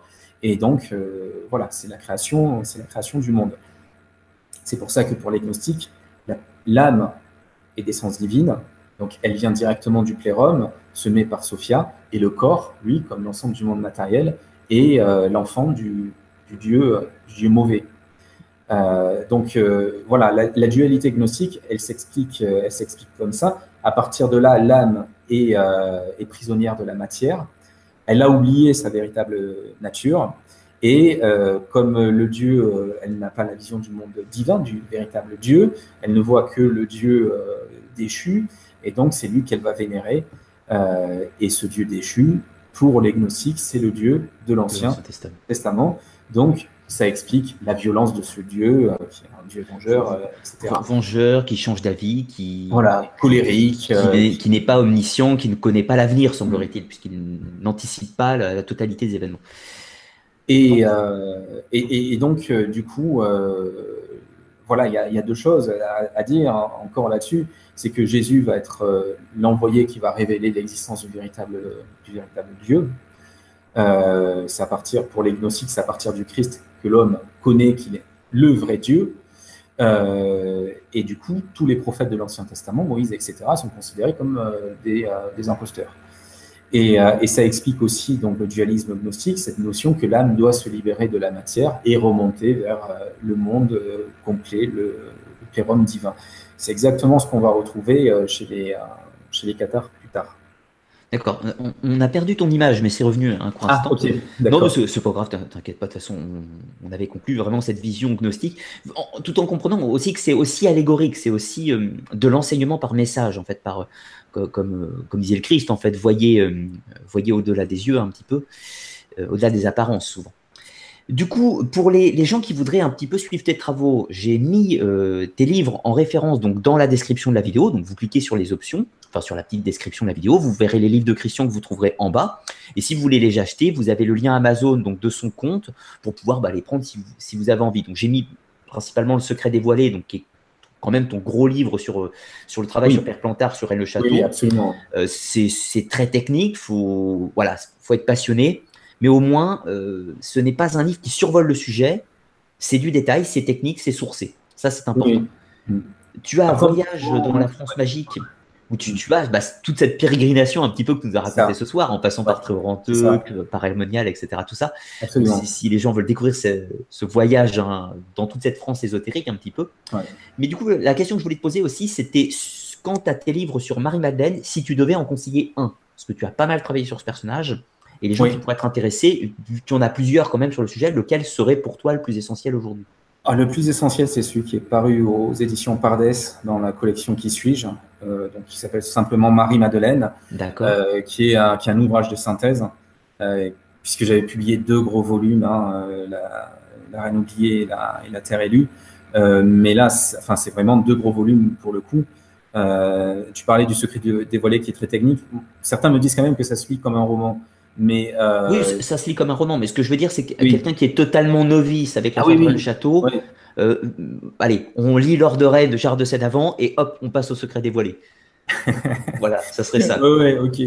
Et, euh, mais là, les deux Marie-Madeleine sont, enfin, sont vraiment des gros volumes qui sont plus techniques. Par contre, euh, chez Pardès, ce Marie-Madeleine en collection qui suit est, est, synthétique et reprend tous mes, toutes mes recherches. Et les derniers éléments, quand je l'ai publié il y, a, il y, a, quelques temps maintenant, les derniers éléments sur, sur, sur Marie-Madeleine. Sur tes découvertes sur le sujet. Absolument. D'accord. Bah écoute, super. Si les gens ont envie de savoir, au moins ils ont toutes les infos pour trouver ce qu'ils veulent. Exactement. Euh, du coup, moi je vais vous donner rendez-vous la semaine prochaine, donc jeudi la semaine prochaine pour une FAQ. Je fête mes 20 000 abonnés, donc je répondrai à toutes vos questions. Je parlerai des projets, des futures émissions, tout un tas de choses. Le mois prochain, le 1er, euh, le 1er mars, dans un mois, je recevrai Thierry Rodmack pour nous parler. Donc la dernière fois, je l'avais reçu pour parler de la franc-maçonnerie. Et cette fois-ci, je vais l'inviter pour parler du culte de Mitra, donc le fameux culte des mystères, les degrés d'initiation, le temple, tout un tas de choses qu'on va découvrir sur cette, cette religion ancienne qui a disparu, et peut-être qu'il y a des survivances, un peu comme la gnose, donc on le recevra pour parler de ceci. Et bientôt aussi une émission sur le mystère des cathédrales, donc l'architecture, les constructeurs, les énigmes qui véhiculent dans toutes ces histoires, je n'ai pas encore de date, je vous communiquerai ça bientôt. Christian, je te laisse le mot de la fin si tu as une petite chose à nous dire. Et puis après, nous allons conclure. Eh bien, euh, ben, pour, pour, rester gnostique, peut-être euh, cette citation de l'évangile de Thomas, ne, enfin, ne cessez pas de chercher, euh, cherchez, vous serez émerveillé. c'est ça, en fait.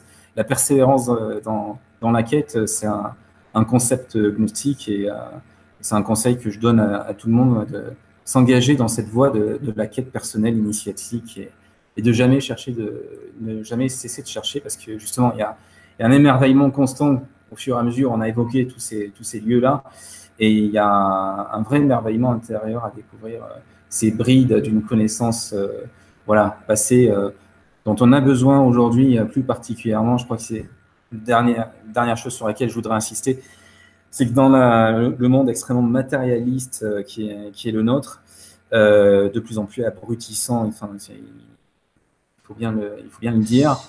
Euh, je, je, pense que, alors que tout est fait pour, euh, pour endormir, euh, endormir d'un point de vue spirituel, hein, bien sûr, je pense qu'il faut œuvrer à ce réveil spirituel. Et c'est une œuvre avant tout, je crois, qui, a, qui est une œuvre individuelle. Voilà, donc. Une œuvre individuelle qui peut se partager après, qui peut se sur le chemin. Après, en fait, Absolument. Oui, oui, oui. Euh, je ne veux pas dire qu'il ne faut pas la partager, au contraire, je crois qu'il faut, il partager ça, mais c'est vrai que la, quête est, finalement quelque chose d'assez solitaire, d'assez personnel. Euh, S'il faut parler, évidemment, il faut, il la partager, sinon on ne serait pas là. Mais euh, voilà, s'engager dans cette voie et ne pas rentrer dans des croyances euh, dogmatiques aveugles, mais voilà, tracer le chemin dans son propre labyrinthe pour L'esprit libre, euh, l'esprit libre, l'esprit ouvert, et comme disait Rudolf Steiner, réenchanter le monde un petit peu. Absolument, réenchanter le monde. Moi, je, je me réclame aussi beaucoup du romantisme, hein, de, et donc euh, de Novalis notamment. Ben là, on repart sur. voilà, mais euh, c'est romantiser le monde, hein, quoi. Et c'est tout, à, tout à fait ça, quoi. C'est tout à fait ça. Et c'était le but d'un voyage dans la France magique aussi, c'était mmh. montrer que on est dans un pays qui a quand même un, un potentiel de ce point de vue-là qui est tout à fait extraordinaire euh, quand on s'intéresse au christianisme et à tout son légendaire, qui est d'une poésie extraordinaire, aux anciens cultes païens qui sont tout à fait saisissants, au mystère ésotérique, euh, à l'alchimie, enfin à toutes ces choses-là. Et que tous ces sentiers se croisent. Absolument, et tout, voilà, tout finit par se rejoindre à un moment donné. Et je crois qu'il ne faut pas partitionner. Plantard parlait de l'union des forces, euh, et là c'est un point sur lequel j'insiste. les gens sont souvent dans le dogme, alors, euh, moi, je suis catholique, j'aime pas les francs-maçons. Moi, je suis franc-maçon, j'aime pas les catholiques. Non, il y a une véritable union des forces, c'est-à-dire que quand on est dans le dans le l'éveil spirituel, dans la vraie démarche spirituelle, on se rend compte qu'à un moment donné, euh, la spiritualité, elle a été dans tous les toutes ces incarnations là, elle a existé, et que c'est aussi intéressant d'être sensible à la au génie du christianisme tel que le définit Chateaubriand, euh, que à la, à la mythologie initiatique de la franc-maçonnerie euh, que à, la force de, certaines figures païennes ancestrales qui nous ramènent à autre mm-hmm. chose. il ne faut pas se cantonner, je crois, à un dogme en particulier. Il faut les voir, c'est multiples visages. Mm, exactement. Mm.